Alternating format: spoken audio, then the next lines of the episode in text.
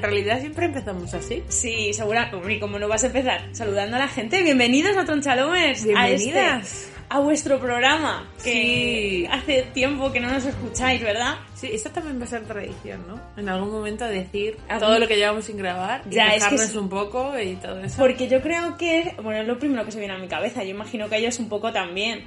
Espero que no hayamos perdido a nadie por el camino. Bueno, adiós mi madre. Oye, que tenemos como más de mil escuchas en el de Miguel Bosé, ¿eh? Sí, pero yo creo que es eh, Claramente- mérito de Miguel Bosé, no nuestro. o de Broncano, que creo que también lo nombramos. Son keywords que yo ¿Cómo, creo cómo que... que... también lo nombramos? ¿No lo ponemos en el título? Sí, lo ponemos en el título. Claro. Pero no lo nombramos para Es bien. el clickbait. Estamos haciendo el clickbait en los, los podcasts. que, que bueno, que esperemos que estéis muy bien. Que estamos es. muy contentas de, de reunirnos. Eh, estamos, vamos, yo no voy a hablar por Clara, voy a hablar por mí. Estoy muy contenta de estar aquí. Vamos a grabar otro podcast y venimos de hacer lo que Clara ha bautizado como un brunch español para prepararnos, que quiere decir que hemos comido churros. No, Hemos desayunado. he dicho churros. que hemos hecho un brunch español un poco fake, porque hemos... eh, A ver, el brunch tiene que tener de todo. Entonces he dicho que hay que hacer el brunch español bien, está podido ser como un, un calentamiento. El brunch español bien tiene que tener, por supuesto, Jamón. brunch y jamón. Entonces, o sea, churros y jamón. Entonces el siguiente, Para el siguiente bien. podcast, ojalá. Para este, hemos eh, solo comido churros. Solo, bueno, a ver. O Imaginaos la energía que tenemos para hablaros. ¿Qué, qué es lo que vamos a hacer? Vamos a, a traer, pues, el, el- el tipo de episodio anual que más gusta a Clara y que no dejéis de demostrarnos que menos os gusta a vosotros. Sí, pero me da igual, porque yo... A ella le da igual, efectivamente. sí, estoy por encima de todo esto. Porque Es- luego me da... Yo hace unos días me escuché el del 2020. El de las listas, El ¿vale? de a hacer las listas. vamos de a hacer las 2021. listas. Yo me escuché el del 2020. Pues tan contentuchi. Me viene muy bien. El del 2019, pues también muy bien. Es que no entiendo dónde está vuestro Pero problema. yo me, yo me escuché el de la gente que vive en realidades paralelas. ¿Y está el mejor? día- y sí, Claro. Está muy bien. Si yo no se lo niego, pero no me tienes que comparar la preparación que implica el otro con Ya, este. con este en es verdad. realidad, lo que aquí hacemos es eh, buscar en nuestros registros de Letterboxd y de Goodreads y de TV Time y de... Hmm. Y cosas que hemos hecho. y timelines de Twitter y de Instagram. y que queremos tal. recomendaros o que pensamos que son relevantes y que merecen la pena. Eso es. Eh, eso no quiere decir que no estemos preparando alguna cosa más, porque no es que seamos unas vagas. Como No. no. vamos a señalar a nadie, como a lo mejor otros podcasts. Nosotras no lo preparamos. Ostras, viene calentita la prima. No, no, si lo vamos a decir, vamos a ponerlo sobre la mesa, pero no ahora. No ahora. Lo vais a tener que seguir escuchando Bueno. para ver dónde. Mm, Entonces, la como siempre, la estructura. like always. Ayer, cosas importantes del pasado de la que nos hemos enterado en 2021. Hmm. Hoy, cosas importantes que han pasado en 2021. Siempre, cosas que han pasado en 2021 y que creemos que van a pasar a la posteridad. Pero ahí haciendo un poco de Sí. Lola, pues a tope. Así que, bueno, sin más, eh, os dejamos con el hoy, ¿no? Yes. O, perdón, con el ayer. El ayer. Atronchalomas, un podcast ayer, hoy y siempre.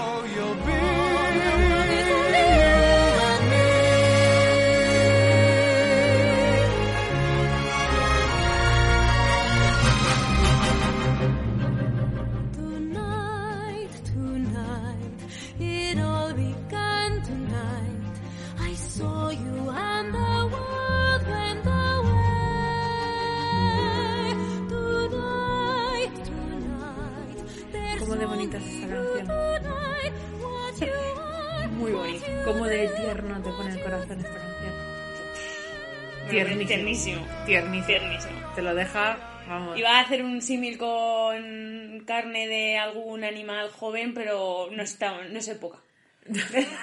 esas cosas. Están los, están los ánimos caldeados. Sí, vamos, Vamos a dejar con vamos que, a dejarlo. yo sé, tiernísimo. Tiernísimo. Eh, qué bonita. Eh, bien, empezamos eh, el, el ayer con las cosas importantes del pasado de las que nos hemos enterado en 2021 y empezamos con la categoría podcast.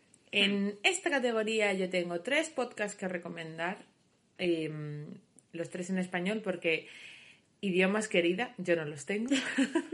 Pero Lola sí. No, Lola sí, y yo, eh, bueno, me puedo defender para decir hello, pero es que lástima, madre mía. no, a mí se me hace muy incómodo escuchar en otro idioma. Yo lo he perdido todo. Porque Y el- eso de hacer varias cosas a la vez se queda relegado. Son momentos muy concretos en los que puedo escuchar en otro idioma. Claro, me dice Bueno, mi idioma, hermana, yo como de fondo me pongo series, claro. Eso ha pasado siempre con Friends, con Mother Family y tal. Desde que Netflix tiene The Office, pues yo creo que voy por la tercera vuelta de The Office y me hace súper feliz. Entonces yo me estoy haciendo cualquier cosa y está The Office de fondo. Entonces mi hermana el otro día me regañó y me dijo que me lo tenía que poner en inglés. O que cualquier vídeo de YouTube que lo estuviese viendo, que lo viese en inglés y que así ya mejorara mi inglés. Y era, por una parte, sí, sí, lo tengo que hacer. Y por otra es, como que me rebelé un poco hacia que todas mis actividades tuviesen que ser productivas. ¿Sabes? De decir, mira, pues si no estoy aprendiendo inglés, no estoy aprendiendo, no sé inglés y ya está. Lo he hecho mucho de menos cuando viajo, fundamentalmente. Sí, punto. ¿Sabes? Eh, estoy un poco re- rebelada ahí contra eso. Pero bueno, vamos a Bueno, ya te leerás agitación y me contarás. Sí, sí, sí. Pero me, pienso mucho en esto. No, yo constantemente, porque de me la mucho hiperproductividad. Y entonces es, mira, chico, mm, pues mira, veo YouTube en español y series en español. Que luego verdad que intento ver las pelis en inglés o las series en inglés, pero si las estoy viendo. Claro, claro. Que es lo que tú dices, claro. Claro, mm, Pero es que si no las estoy viendo, si estoy haciendo otra actividad, sí, no, sí, lo entiendo Que- completamente. es que hasta luego. Bueno. Yo recomiendo tres cosas. La primera es X-Ray, segunda temporada. X-Ray es un Hablamos el año pasado de él. Hablamos el año, pasado de él, es un podcast de Exclusivo de Spotify. exclusivo de Spotify con una producción gloria bendita es esa producción, de verdad es que me encanta, está súper bien hecho. Eh, la primera temporada repasaba la vida eh, del rey emérito, de Juan Carlos, y este año eh, sacan este podcast sobre la vida del hijo de Felipe. Es verdad que es un poco peor, es un poco peor, también porque yo creo, eh, perdón, también yo- porque yo creo que la gente está menos dispuesta a hablar, Claro. ¿sabes? Es que en el anterior, que también hablamos de esto, tenías a Spotorno, tenías a gente que había estado muchos años en la casa del rey y que ya, pues hablaban. Ya puedes hablar, Pero, pero, de este, mientras lo estás viviendo, pues mm, no es lo mismo. claro, de este no tienes tanta mm, Yo no lo distancia. todavía. Aún así está muy bien, es muy interesante. Me ha llamado muchísimo la atención que no habla de las niñas en ningún momento. O sea, Ah. quiero decir, hace alguna referencia, por ejemplo, cuando le dio a Leonor el torsón de oro, pero poco más. Y no sé, es menos íntimo. Es verdad que desarrolla mucho el tema. Lo más interesante es porque saca todo el desarrollo desde que grabaron el anterior hasta el día de hoy de cómo se ha ido desarrollando todo el tema de Corina y toda la pesca esta. Eso es. Vamos, que en realidad se bendita. habla del rey Se 2, habla del pero se habla del rey 1. Es Sí, por sí, el sí, rey sí, 1. sí, sí, sí. El hilo Todo el conductor, rato. todo. Y luego es muy interesante, o sea, me lo dejan ahí como un poco tirado. Me quedo muerta, que es, eh, pillaron unas, hay un paparazzi, cuento esto ya paso, pero es que me, me dejó como flasheada ahí en un minuto. Hay un paparazzi que es el que pilló las fotos con Gigi Howard, creo que se llamaba, la chica, la americana modelo sí. tal. Eh, total, que les pilla en una isla de no sé cuantitos, las fotos tal contrata a un detective y el detective encuentra la dirección de la chica en, en Nueva York. Y ahí se va el paparazzi a Nueva York al piso. Total, que llega al piso y de repente le meten en un coche, le medio secuestran Uh, eh, unos policías tal y le acusan de... ¿Cómo se llama? De terrorismo.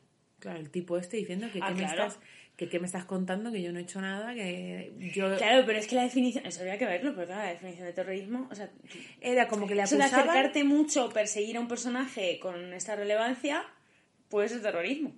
Bueno, no lo sé. Pero el tal detective, o sea, el detective había pinchado el teléfono de ella. Y, en e- y ella contaba cosas que no tendrían que saberse.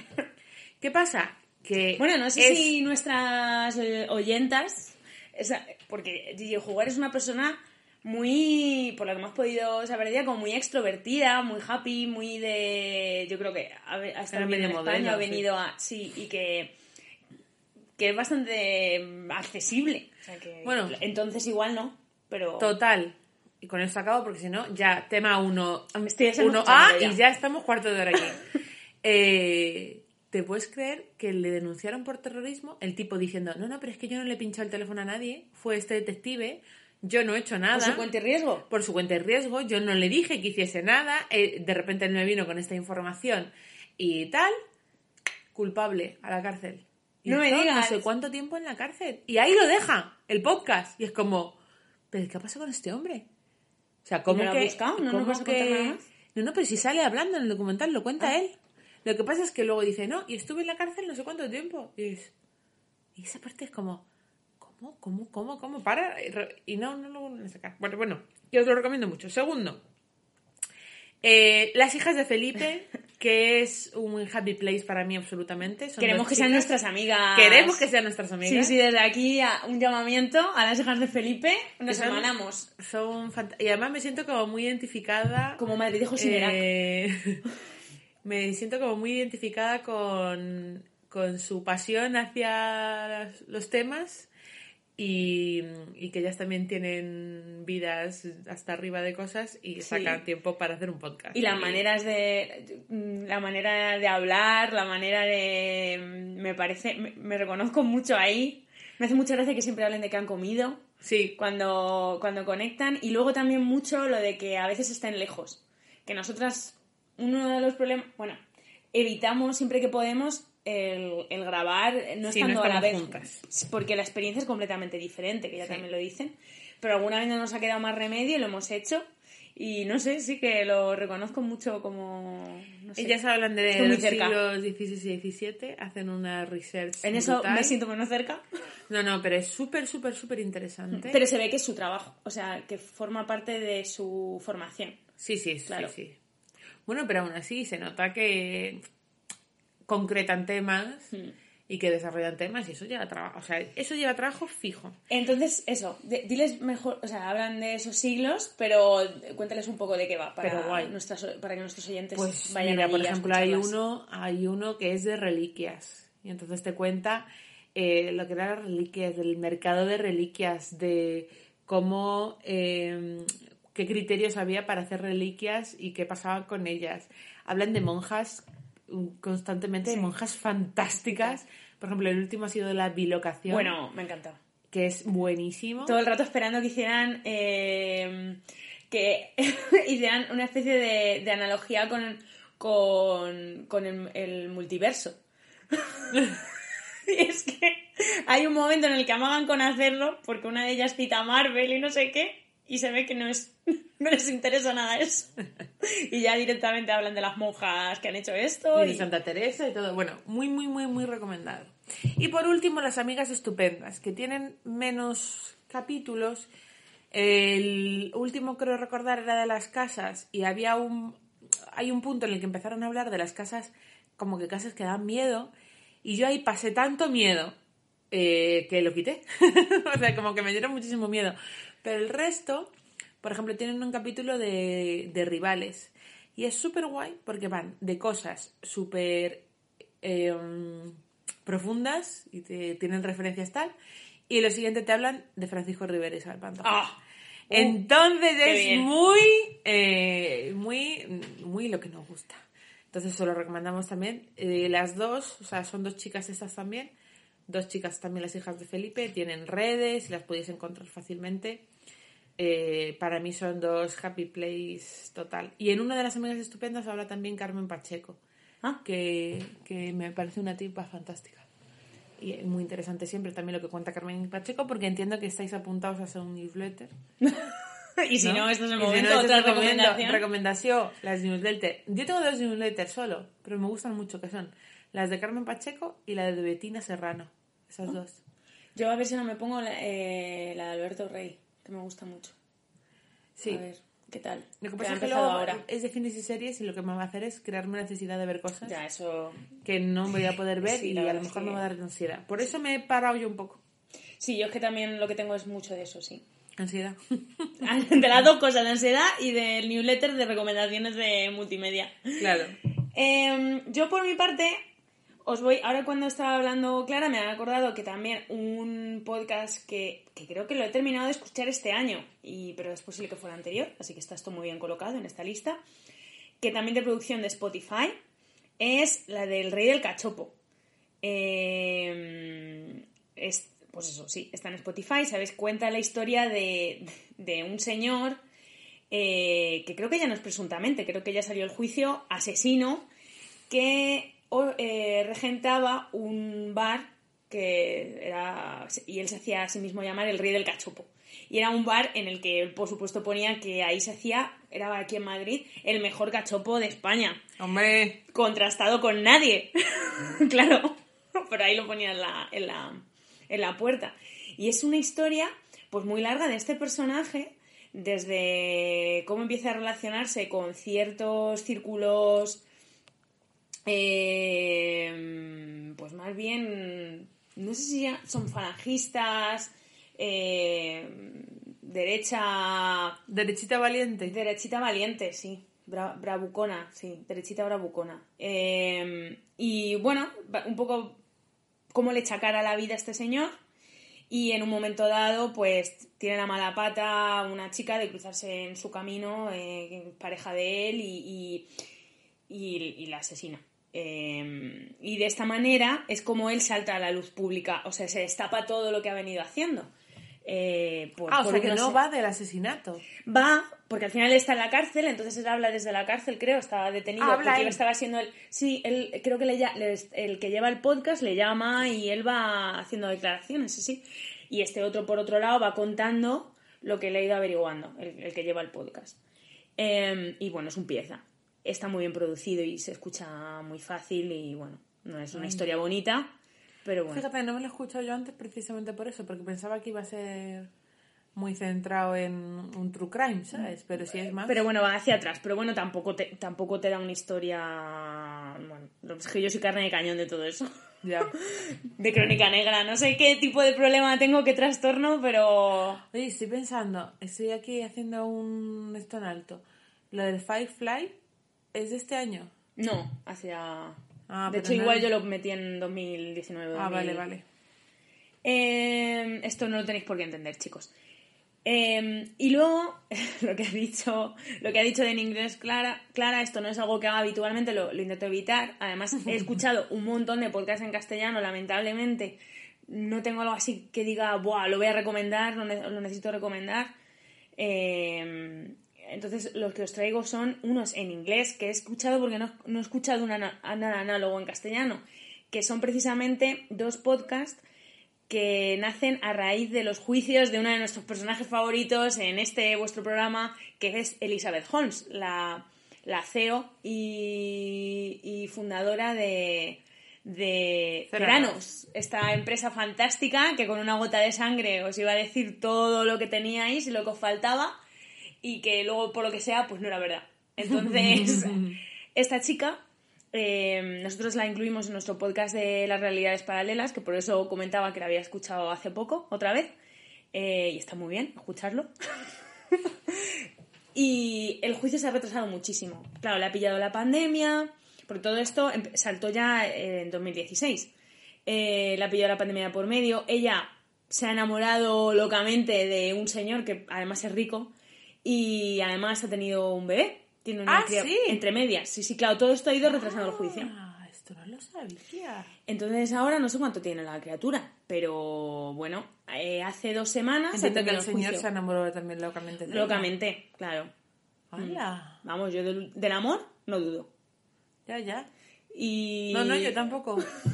Y entonces, luego también lo que ha hecho ha sido cambiar de ropa ya y, la, y cambiar de voz. ¿Os acordáis que decíamos que Elizabeth tenía una voz muy profunda, muy extraña? Mm, Ya no suena tan así. Y la ropa ya no es... Ella, ¿os acordáis que también era una persona súper ocupada y que como Mark Zuckerberg, como Steve Jobs, pues no tenía tiempo de vestirse. Entonces siempre iba vestida como de negro. Sí. Pues ya se viste de más cosas, tiene más tiempo. Ah, mira. Y... No hay mal que por bien no claro. Entonces el juicio ha terminado hace un par de semanas. Eh, creo que ha resultado. Había un jurado popular y le han acusado. Le han, le han- ha salido como culpable de todos los cargos. Creo que había como 11 cargos. Eh, ¿Y que se va a ir a la cárcel y la con la cría? acusación, claro, eh, hay cárceles, cárceles especiales para... Ay, por favor. No sé cómo van a gestionar eso, pero en principio sí. No sé si la pena es de, pues no sé, un montón de dinero, pero luego creo que son seis años de prisión, una cosa así, pero normalmente eso lo cambia. Y eh, de la gente que habla en, en- en los dos podcasts van comentando... eh, Bueno, cómo se llaman. porque se llama, uno de ellos se llama eh, Bad Blood, The Final Chapter. Se llama Bad Blood porque lo lleva el periodista que hizo saltar todo este escándalo escribiendo el libro. Y se llamaba, el libro original se llamaba Bad Blood, que es un periodista del Wall Street Journal. Se llama John Carreyrou. Y él es el que lleva el podcast. Y nada, cada capítulo más o menos hay algunos introductorios y luego van comentando lo que sucede en el juicio ese día. Porque claro, eran juicios públicos.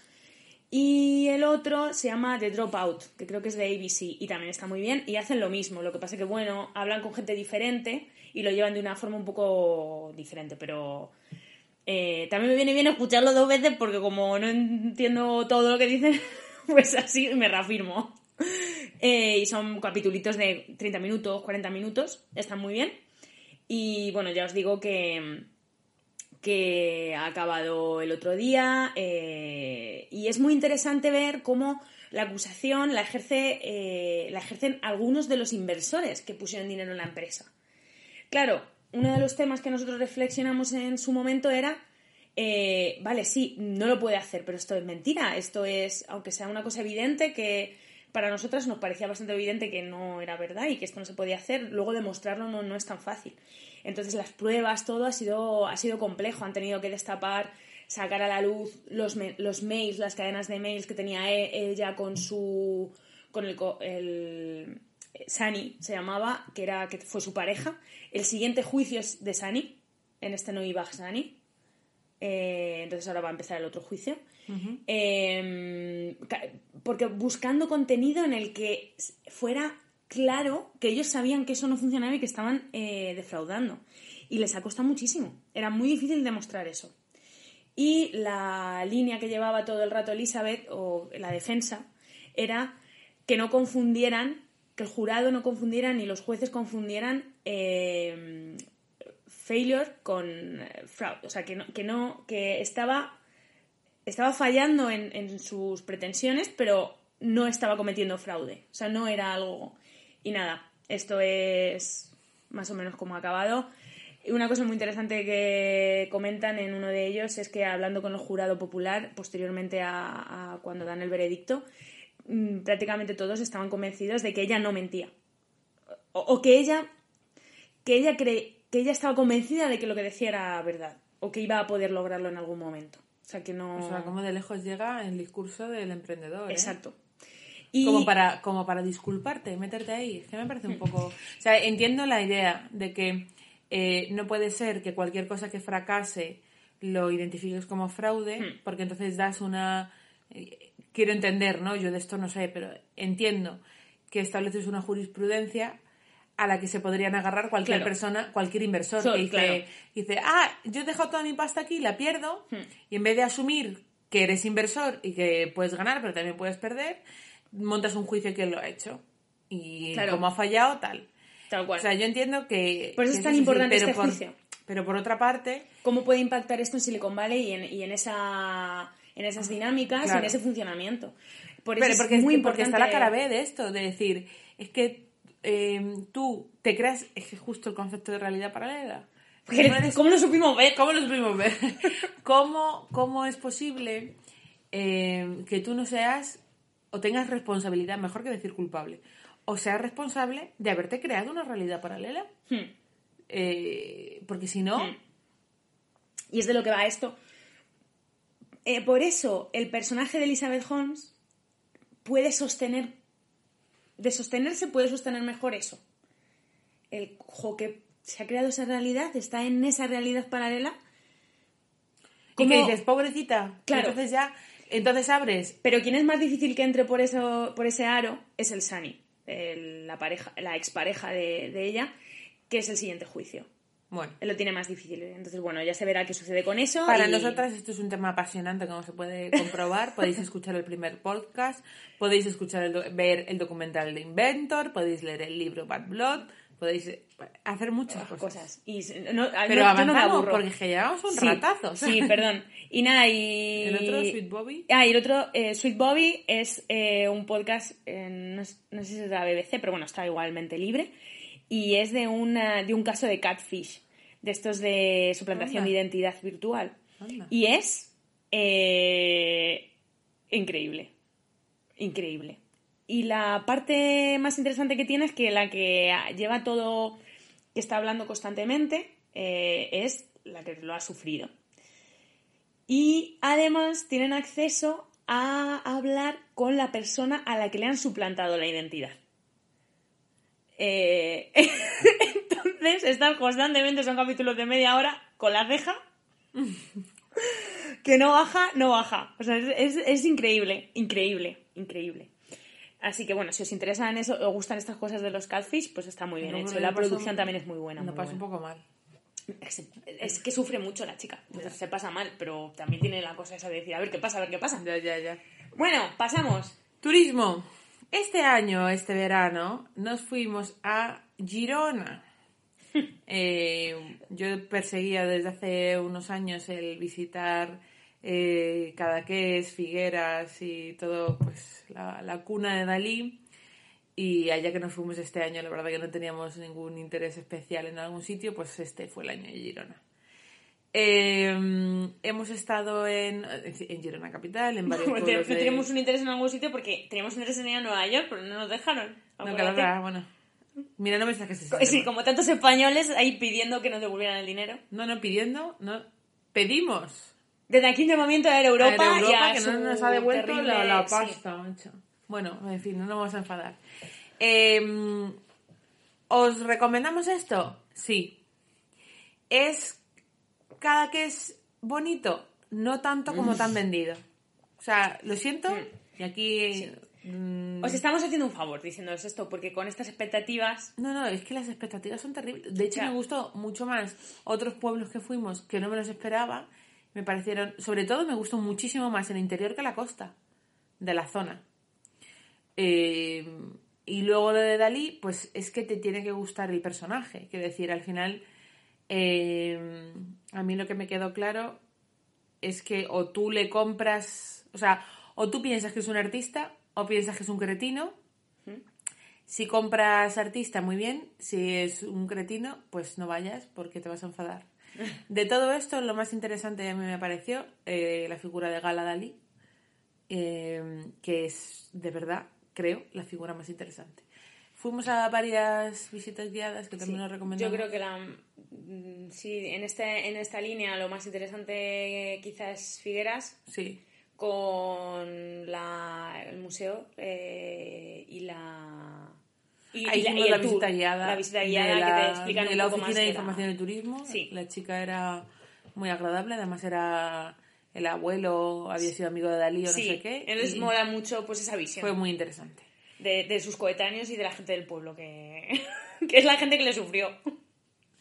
Siguiente, eh, fuimos a Cuenca, un día del puente de... Pues está muy bien Cuenca. Yo ya lo conocía. Bueno, ya había estado también con el colegio, pero Cuenca, Cuenca está ahí como en medio y está muy bien. Así, si vivís en Madrid o en zonas eh, afines, es una excursión de un día fantástica. ¿Mm? Eh, tenéis muchas cosas que ver porque también hicimos un tour. Sí. Eh, Mucho museo, que no le dio tiempo a ver todo. No, vimos el de arte abstracto, ¿no? El arte abstracto, entramos en la catedral, Entramos en la catedral. pero nos quedaron por ver el de... de- ¿Dónde estaba? El de... Al de ciencia no fuimos, pero yo ya lo había visitado Y el de la... Yo también, habíamos ido... Ah, no, con el instituto no, con el colegio. con el colegio. Y luego estaba el que no vimos donde tenían lo de los dinosaurios. Ah, pero es porque estaba apartado. Bueno, una ciudad muy agradable, con muchos perros, que me llamó mucho la atención. Y para una visita de un día, pues muy bien. Y ahí recomendamos el producto manchego. O castellano manchego. Luego otra cosa que hicimos fue eh, ir a Valencia. Bueno, yo estaba en Valencia y Clara vino a visitar. y, y además dos veces el- al año, este año estado en Valencia. En contra de mi religión, totalmente. Pero eh, lo que hizo Clara, desde luego, es comer arroces muy buenos Yes. y eh, ir a la albufera, que no había estado. Sí, Y comer ahí también arroz, por supuesto, que es lo que se hace también en la albufera. muy bien. Y fue la primera vez en la playa de Laia. Ah, es verdad. Así que fue un- Ahí en el Saler. en el Saler, muy bonito. Y, y bueno, y, y ya está, de esto más o menos. Y Y luego yo, eh, mi santo esposo, varón de Dolores, eh, ha ido a, ha corrido la maratón de Berlín, que fue en septiembre. Eh, él es maratoniano, ha corrido varias maratones y a mí esta idea de ir detrás a varios puntos de la maratón a animar, eh, la verdad que la compro bastante. Quiero decir, me divierto mucho, me parece bien y me hace ilusión y todo eso, y a él le encanta. Eh, en este caso, su regalo de Reyes del, día, del año anterior había sido que le habíamos regalado la maratón de Berlín. Y aquí lo único que tengo que decir es, sí, muy interesante Berlín, muy bien, yo era la segunda vez que iba, pero eh, quiero hacer un, un disclaimer a la absoluta estafa de los maratones. Es decir, eh, resultó carísimo y resultó carísimo porque resulta que hay los... Tú no puedes como persona normal comprarte un dorsal. Claro. Todos los dorsales están vendidos a las agencias Mm. y las agencias... eh, Estados Unidos lleva años de ventaja en esto. Y Europa va, pues, claro, detrás. Y las agencias entonces te Dentro de gestionan... dos días en Valencia no podrás comprar tampoco. Pero que te digo, que las agencias te gestionan del tipo, eh, te cubrimos el vuelo, bueno, te cubrimos, que lo pago, ¿no? El vuelo, el traslado a la feria del corredor a recoger el dorsal, pero el traslado de ida, no el de vuelta. O sea, loquísimo. Asistencia de no sé cuántos. ¿Ok? O sea, quiere decir que una persona se acerque y me pregunte que qué tal estoy, esa fue la asistencia. Eh, lo que es el dorsal, o sea, dorsal, vuelos, los traslados del aeropuerto al hotel, el hotel, y el traslado de ida a la feria del corredor. Fin. Eso es lo que te cubría. Eso, eso, para el maratón de Londres, que lo miró Carlos, para dos personas, son 5.000 euros. Para que os echéis cuentitas de, de que estoy hablando de que un hotel para un fin de semana y un avión a Londres, sin cubrirte nada más, te estarían soplando 5.000 euros. Quiero decir que es que con 5.000 euros eh, yo me fui a China eh, nueve días Claro. en el viaje de novios. Claro, pero lo que hacen es limitar el número de dorsales y sacan a... Qué Tú, locura. si quieres correr en la... No sé ahora mismo cómo está, pero creo que era así. Tú quieres correr la maratón de Nueva York, eh, solo hay unos... Tú, a título personal, si quieres comprarlos a un precio normal, que es muy caro, no me acuerdo cuánto era, no tan caro, hay un sorteo. Claro, lo normal es que no te toque. Y luego ya si no, sales a agencia, con los precios que salen a agencia de, de dorsal, o hay otra manera de entrar que es con patrocinios de organizaciones sin ánimo de lucro. Entonces, si tú, que ves a muchos famosos cuando van a, Sí. al Cordobés y Virginia Troconis, a, que van con una camiseta de pro niño, pues pues este tipo de cosas pues también te pueden promocionar entran por otra parte y entonces tienen otros otros otras tarifas pero bueno no deja de ser una cosa que no es de primera necesidad no así como a lo mejor los tampones No, pero...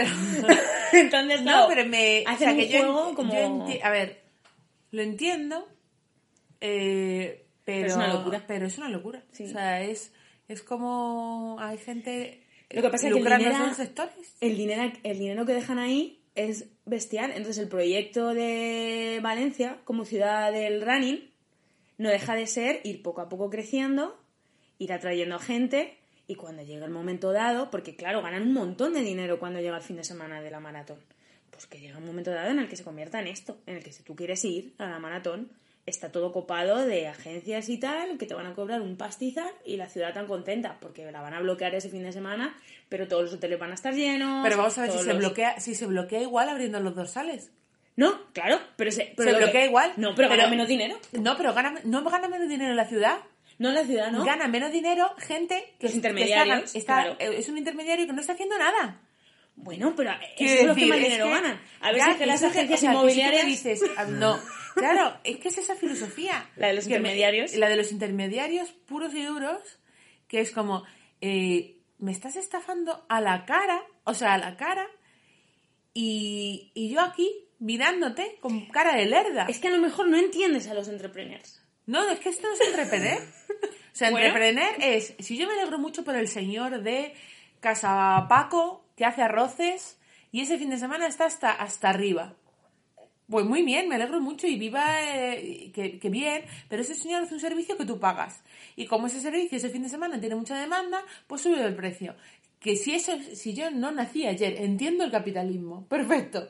Pero esto, es decir, yo sen- sentía, que es que yo ya no me acuerdo cuánto costó Berlín. Berlín no fue tan, no fueron 5.000 euros ni de broma, ¿eh? Yo no me acuerdo. Pero han sido miles, no sé, ¿2.000 euros? No, no lo sé, no lo sé. Es verdad que era, que era un regalo, que... Y también fue antes de la pandemia, ¿no? Fue antes, pues claro. Porque ahora encima van a limitar más el, se lo regalamos, se lo- claro, se lo regalamos para Reyes de 2020. Entonces, claro, juntamos dinero de 20.000, o sea, de, de todos los que le regalamos a Carlos y dijimos, te regalamos esto y tú completas. Pero claro, fue regalos de, de, de- Estos son Reyes y es tu cumpleaños y es todo porque es caro. Pero es que Londres es como el doble, es como, pero tío, ¿de qué vais? Y encima como mm, ahora mandando mails de, oye, pero es que para Londres hay que eh, es que a Londres hay que apuntarse. Es que me han mandado, me dice Carlos, es que me han mandado otro correo de Londres. Digo, sí, que bajan el precio, bajan el precio y vamos. Y yo estoy encantada. Me encantaría que fuésemos a Londres, pero chico, ¿qué locura es esto? No. No. Bueno, Bueno, venga. ¿Pero cuánto tiempo llevamos? Ya, tía, iba a hablar de, de Ojo, que le hemos Portugal. con ganísimas. Sí, iba a hablar de Portugal, pero Ya paso. no hablas. Venga, vale. Bueno, vamos, otro tema. Vamos a, que es un poquito, vamos a englobar sucesos de España, un poquito su- España negra, que suena, con tres documentales que tenemos de, de, de este año, que son el documental de Marta del Castillo, que no sé, ti- tiene otro título, pero bueno, sabemos de qué hablamos en Netflix. ¿Dónde está Marta? ¿Dónde está Marta? Sí, ¿Puede ser? El documental Dolores, creo, de Dolores Vázquez en HBO. También hizo uno Netflix, pero bueno, era más, más simple. El de, Dolor- el, el de Dolores Vázquez, en el que aparece Dolores Vázquez, que en la entrevista eh, Toñi Moreno, eh, es en HBO y es el que está bastante mejor. Y luego el documental de Nevenka, que bueno, salió a principio de año, del año pasado, que igual ha pasado un poco más Y por esta alto. aquí tiene algo que ver, Ana Pastor. Y tiene algo que ver, en la- es la productora de. Neutral, no sé cómo, cómo se llama. De aquí, yo no he En visto de Netflix Dolores, también. sí he visto los otros dos. Eh, el de Nevenka y Marca del Castillo son cosas distintas porque Nevenka fue un caso de, de acoso sexual a una chiquita que era ¿era? eh, concejala de la, de la alcaldía. Eh, se ve muy bien cómo ha cambiado como todas las dinámicas y la sensibilidad Mm. acerca de estos temas. O sea, es como influencia de, bueno, pues de... Sí, porque también son igual 20 años o Sí. 15, 20 años. Y Marta del Castillo sí que se centra en hacer una reconstrucción de pues del asesinato de Marta del Castillo, todas las versiones, todo el desarrollo. Hay también una reflexión muy interesante de los medios, de, de bueno, aquí aparecen los padres, de la- del papel de los padres, del, del papel de la policía, de si se hizo todo lo que se podía hacer, de cosas que tienen Sí, pendientes. Eso normalmente es un hilo, es bastante común en este tipo de, de documentales, lo de si la policía hizo bien o hizo regular. Eh, en el caso de Dolores Vázquez también hay un poquito de esto, de policía bien o regular. Y eh, lo también... Con esto, con esto queremos decir que es- siempre son documentales que te generan mucha frustración. Sí, porque tú estás viendo cómo se pudo hacer así de mal algo, ¿no? Entonces, ¿cómo- Y te genera una frustración que en cierto modo está basada con algo que luego también vamos a comentar, que es que los hechos tal y como te los presentan hacen que tú generes tu propio juicio sobre estos casos. Claro. Entonces, cuando lo. Si no coincide tu juicio con lo que está sucediendo, o cómo se está juzgando, o, cómo, o si se reúnen pruebas suficientes para demostrar algo, te genera conflicto y lo criticas de alguna manera, o, o tienes muchas ganas de criticarlo. Y donde eh, de estos, en el que se ve más de todos, es en el de Dolores Vázquez en el que te habla ella. Es seguramente lo más interesante. Eh, esta señora, pues todos estos años después, ya vive en un sitio retirado en Galicia y cómo su vida pues fue al garete por, por una acusación y una pena que luego se demostró falsa y entonces tuvieron que sacarla de la cárcel. Pero claro, su vida ya no se echó a perder. O sea, y, y, bueno, pues hace mucho, creo que es, bueno, a mí me ha gustado mucho, me ha parecido muy interesante. Sí, son muy interesantes. Y que- sobre todo nos, nos, nos, nos, eh, enfrentan a nosotros o nos ponen con, con cómo éramos hace, o cómo era la sociedad hace unos años. Sí, eso también está muy bien. Libros. Las dos hemos coincidido en leernos el cómic La casa de Paco Roca. Somos fans de Paco Roca. Sí. Que es valenciano y no pasa nada. Nos gusta mucho. Eh, hace unos años creo que también hablamos aquí de el del Tesoro del Cisne Negro, que es el que ha inspirado La Fortuna, la serie de Sí. Movistar. Y en este caso Es, son tres hermanos, eh, muere el padre y tienen que en su, decidir en su vida o sea, personal de Paco Roca. y tienen que decidir qué hacen con la casa como una casa del pueblo que el padre tenía como muy cuidada y bueno es un, un cómic que tiene que ver con la familia con la identidad con, con cuánto de nuestra familia forma nuestra propia identidad va del duelo va, un de, todo. Y además a través de los tres hermanos pues ves tres actitudes diferentes. es muy bonito Sí. además el dibujo es precioso la como ah, la paleta de colores es mm, muy bonita estoy muy recomendada y bueno yo como no hay nada mejor que soy una persona muy competitiva entonces no hay nada mejor que retarme con cosas eh, en este caso yo me reté a leerme libros en Goodreads O es una opción que te pone de, Ah, el- de ponerte challenge. un challenge. Y entonces yo me puse un challenge y como no iba a perder contra mí misma, pues... Además la mm, aplicación te avisa. Te dices, va no sé cuántos... Vas fatal. va- lleva, lleva no sé cuántos de retraso sobre Ya lo me lo hice el año anterior y, y recuerdo de haber eh, tenido que meter un sprint ahí en diciembre. Entonces este año pues lo he hecho mejor. Entonces he leído mucho este año y os recomiendo lo siguiente. Uno, La ridícula idea de no volver a verte ha sido mi, mi libro preferido este año. Es de Rosa Montero. También es verdad que es un libro sobre el duelo y es una cosa que me ha tocado pasar este año por la- lamentablemente. Entonces ha sido un libro que, que a mí me ha ayudado mucho. Eh, creo que me rechina absolutamente. Hay un momento en el que ella utiliza el recurso de poner hashtags eh, y es espantoso. Eh, pero quitando eso, es un libro muy bonito donde cuenta la historia de Marie Curie, de los diarios de Marie Curie, y lo intercala con su propia eh, vida y con la pérdida de su marido. Luego, dos recomendaciones de Deforme Semanal Ideal Total han sido Mi año de descanso y relajación de Tessa Mosfeg y Últimas noticias de la Duquesa. A mí los recomiendo como con pinzas. Es decir, no es una recomendación absoluta, sino que son dos libros que me han parecido muy extraños, que he disfrutado leyendo, pero que creo que no le van a gustar a todo el mundo. El primero es de una, de una chica de clase alta eh, que mueren los padres, ella tiene pasta y entonces decide estar un año durmiendo. Eh, se va a una, a una psiquiatra medio loca que le manda un montón de medicación y ella toda su obsesión es eh, ir empalmando sueño, sueño, sueño, sueño hasta un año donde como que un poco como que se resetea. Ese es su presupuesto. Y luego últimas noticias de la duquesa que va de la duquesa de Wally Simpson. Cinco horas con Mario de Miguel Delibes, librazo absoluto. El verano en que mi madre tuvo los ojos verdes es un libro muy duro de leer, eh, pero de una belleza absoluta. Eh, es un poco la relación entre una madre y un hijo y de cómo las cosas podrían haber sido de otra manera, pero no han sido de otra manera, han sido como han sido y eso a veces eh, eh, cuesta perdonarte eso. Eh, otro que a mí me ha ayudado muchísimo, que ha sido Hambre, de Roxane Gay. Eh, cualquier persona que tenga algún conflicto con su aspecto físico o haya vivido, eh, bueno, sí, que tenga una relación complicada con su cuerpo, creo que este libro es muy, muy bueno. Luego, me ha gustado mucho también Yo Adicto, de Javier Ginet, que es eh, una, bueno, es una especie de biografía contando en realidad su experiencia no tanto como adicto, sino, o sea, adicto a la cocaína, al alcohol y al sexo, sino su vivencia en el centro de desintoxicación. Eh, no es alta literatura, no es un libro que esté especialmente bien escrito, pero lo que él está contando es tan potente, es tan, es tan duro, pero a la vez tan esperanzador, y puedes sentirte tan identificado en algunos puntos que ha sido una lectura para mí muy bonita. Además, él está haciendo como una ronda por un montón de, de- porque él es una persona conocida, entonces le están llamando de muchos podcasts y, y, y programas de televisión y todo esto. Y todas sus entrevistas siempre me gustan mucho. O sea, creo que es un tipo, además, que ha escrito un. Sí, parece un muy texto- comprometido con esta Sí, sí. labor de si lo que él dice, y lo ha dicho en alguna entrevista, si lo que él dice puede ayudar a alguien, Sí. pues Sí, sí. Entonces es muy guay. Venga, acabo.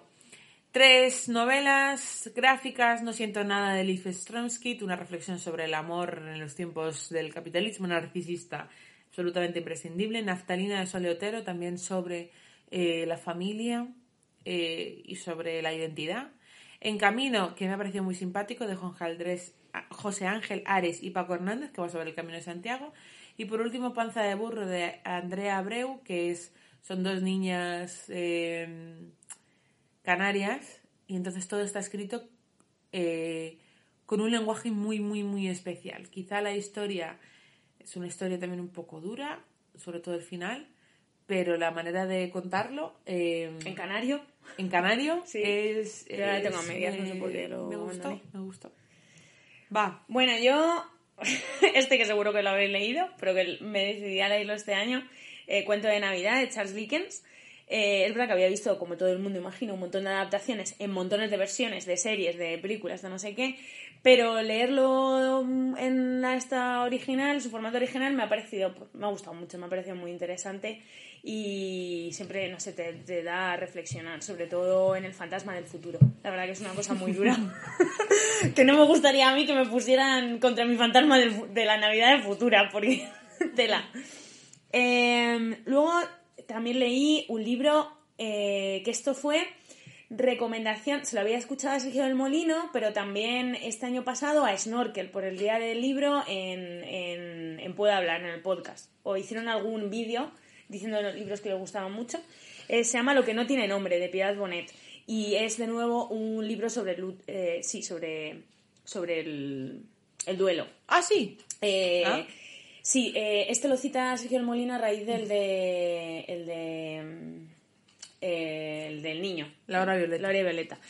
Eh, es- es- bueno, el, el hijo de Piedad Bonet se suicida. Entonces hablan Ostras. como. Pues un poco cómo, sucede. Y bueno, son reflexiones de una madre que ha pasado por esto. Oh, qué espanto. Eh, luego, uno de mis favoritos este año, que no sé si luego vamos a comentarlo, es el de la tiranía del mérito, de Michael Sandel. Eh, bueno, también.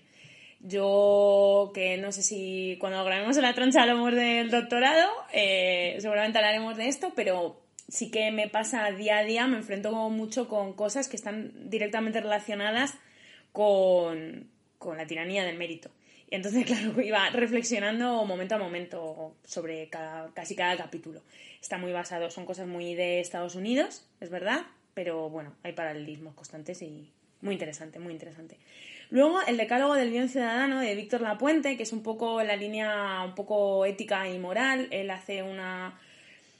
Empieza como desde los clásicos, claro, tú esto te lo sabes ya, claro, eso lo sabes, yo no. A mí cualquier cosa que me cuenten me parece de esto interesante y no lo sabía.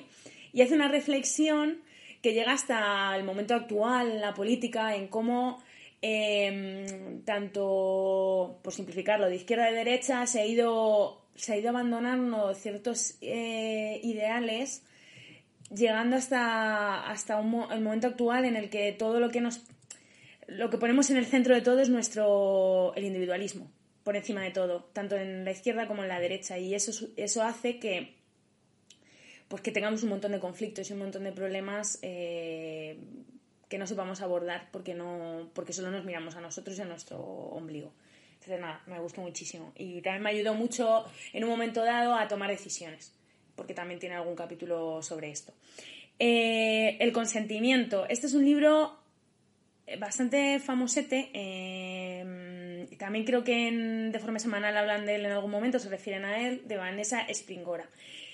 Habla sobre la, experiencia de la autora cuando era menor de edad, no sé si tenía 13 años o 14 años, y eh, comienza un idilio, eh, una relación amorosa con un escritor francés mayorcísimo, de 50 años o Mm, me quiero sonar, yo creo que sí que hablan de ellas. es un libro muy cortito. Sí, esta es una referencia bastante... Y se ve que en el mundo cultureta francés mm, hay bandos en torno a esto.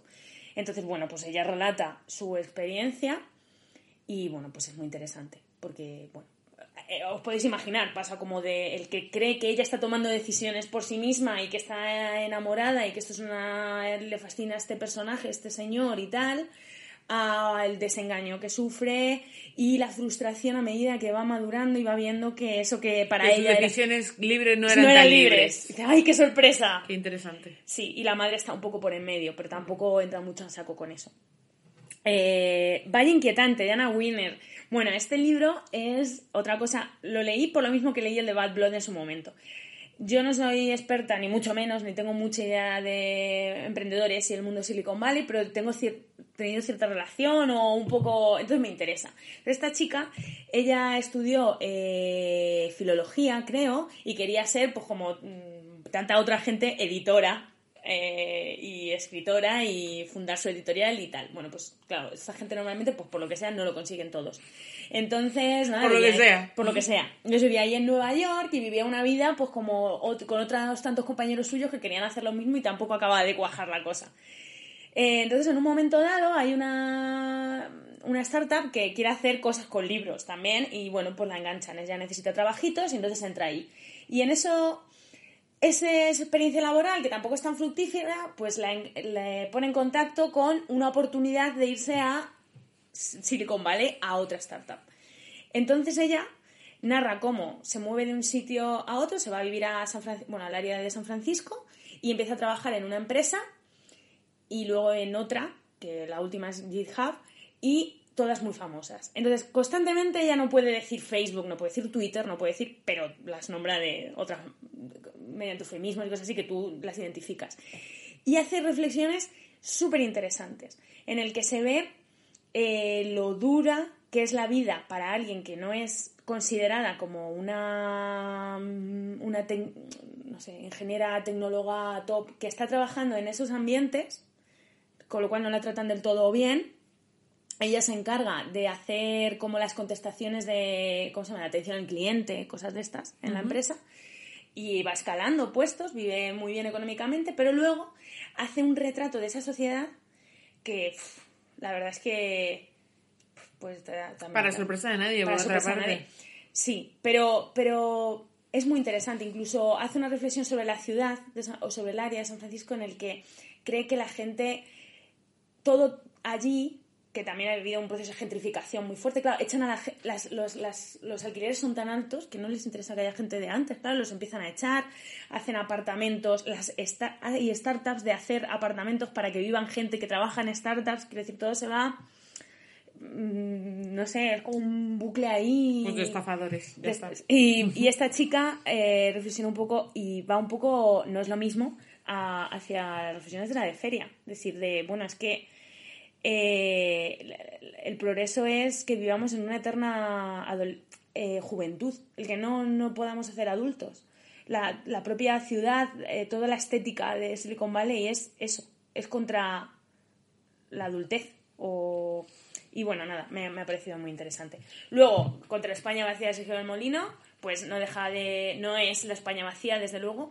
Pero bueno, es muy interesante porque lo que hace es ponerse un poco unos años después, esto fue en el 2016, la España vacía, ya hablamos de ella, pues lo que hace es hablar sobre cosas, revisitar cosas de la España vacía con las que ahora no está de acuerdo, porque ahora no nos acordamos, pero en su momento él vaticinaba que bueno, que esto de las esto de Vox o esto no iba a calar, o nacionalismo, que esto iba a acabarse, ¿no? Entonces, bueno, pues ahora vuelve eso y dice, bueno, igual no lo, eso no lo supe ver. También hace una crítica a sí mismo sobre que no entró al trapo, digamos, en temas de esto. Entonces, en este entra más a hablar sobre esas cosas. Pero a mí sí me parece muy interesante lo que dice. Luego, sobre Nosotras sobre Nada, de Rosa Belmonte y Miguel Andaluz, es un libro súper marciano en el que proponen una serie de temas, no sé si son cuatro o cinco temas, eh, la educación, la familia, eh, y cada una escribe, formato como hace Rosa Belmonte en las columnas, eh, algunas experiencias suyas y lo que opina sobre eso. Y bueno, se lee en un momento súper corto y nada, me reí, con algunas cosas me reí mucho. Y voy a saltarme. ¿eh? El de Tienes que mirar, de Ana Starovinets. Esta chica es rusa. Y nada, es una Es un libro que escribe para criticar la experiencia que vive cuando le dicen, es, es muy duro, eh, está en no sé qué semana de gestación y le dicen que tiene un una malformación eh, el feto y que no Oh. puede... Y lo que ella trata en este libro es de denunciar cómo se trata esto en, en- en Rusia. O sea, tiene, eh, se tiene que ir, creo que es a Dinamarca, no, a Alemania, a, a buscar otras maneras de, de que le den otras soluciones, porque en Rusia mm, es todo terrible. O sea, todo lo que cuenta es de, madre mía. Es un libro que no me voy a leer. Pues no lo hagas. Seguimos. Bien, en la parte de películas, esto aquí estamos metiendo películas antiguas que hemos visto. Por Hemos compartido ver Benur, que nos encantó a las dos. La Es como está muy bien. de estas pelis que te generan como cierto rechazo, ¿no? Hemos venido nosotras ahora, a, esta- a estos años, a decir, pues está muy bien. Está Benur. muy bien Benur. ¿Cómo habrá aguantado tanto? Y bueno, por mi parte he visto Funny Girl del 68, Vértigo del 58, La Roca del 96 y Apocalypse Now del 79. Claro, Todas se- se me Sean encantaron. Connery y entonces teníamos que ver películas de Sean Connery. Todas me encantaron. Eh, todas me parecen bueno, todas Sí. me parecen divertidísimas y todas me parecen que son pelis donde dices, joder, el cine es esto. Sí, O sea, o sea, justo esa expresión, el cine es esto. Eh, yo hay planos de Apocalypse Now de La Roca, me parece la, la leche. Y luego, pues, no sé, pelis que te dan también mucha envidia, ¿no? De, de cómo son las cabezas, ¿eh? de cómo piensan las cosas, sí. Cómo piensa la gente. Yo en esta línea de, esto también, de pelis antiguas que he visto ahora, vi una que se llama The Price, que el protagonista es eh, eh, Paul Newman. No Oh, puedes dejar de mirar a Paul qué Newman. guapo. Es que es guapísimo. O sea, es impresionante. Todo el rato mirando a Paul Newman. Y nada, es una trama como de, de, de espionaje en, en la entrega de los de los Nobel. Bueno, me- no sabía nada de esta película y me gusta muchísimo. Y luego he visto un par, porque estoy siguiendo, hay un programa, ha vuelto García a la tele en 13TV, 13 o TV Direct. ¿Qué canal es ese? Pues es que Cope tiene un canal de televisión. Y creo que estará en Movistar o algo de esto. Yo lo veo en YouTube, no sé. Entonces le han fichado no, para... TGTV está en la TDT normal, ¿eh? ¿La TDT normal? Sí. Bueno, es que, no, es que enchufe el otro día la TDT a mí. Ah. Y, y entonces lo que es los viernes a las 10 de la noche y el formato es el de siempre. Propone una película, la dicen ahora al principio de semana y ese día ponen la película y luego ellos comentan. Y va invitando a gente. Invita a sus amigos habituales, pero luego también invita a alguna gente. Hay una chica que está yéndola bastante, que ella ha hecho una tesis en Fritz Lang y entonces la invité y me parece súper guay, súper interesante. Entonces a raíz de eso, de momento me he visto La Mujer Pantera, que es una película de miedo de antes, y es que es tan diferente al miedo de ahora que estás es muy raro, te, gene- me- te genera una cosa muy extraña y es si te la si no la voy a contar, si la cuento es una tontería. Pero da como mal rollo. Eh, y luego eh, Rancho Notorious de Fritz Lang, que sale. Se me ha olvidado. La rusa. O la rusa. La alemana, esta actriz. Marlene Dietrich. Marlene Dietrich. Eh, buah, y también es como, tiene cosas como muy... Es una mujer muy empoderada la película. y Sostin, que empoderada. y nada, también, también, son pelis, son pelis súper originales. Claro, es que están muy bien. Más, series. Series. Yo recomiendo absolutamente The Girls, que son cuatro, cuatro o cinco chicas eh, y un chico, o cuatro chicas y un chico, ahora mismo no me acuerdo muy bien, eh, en Irlanda del Norte.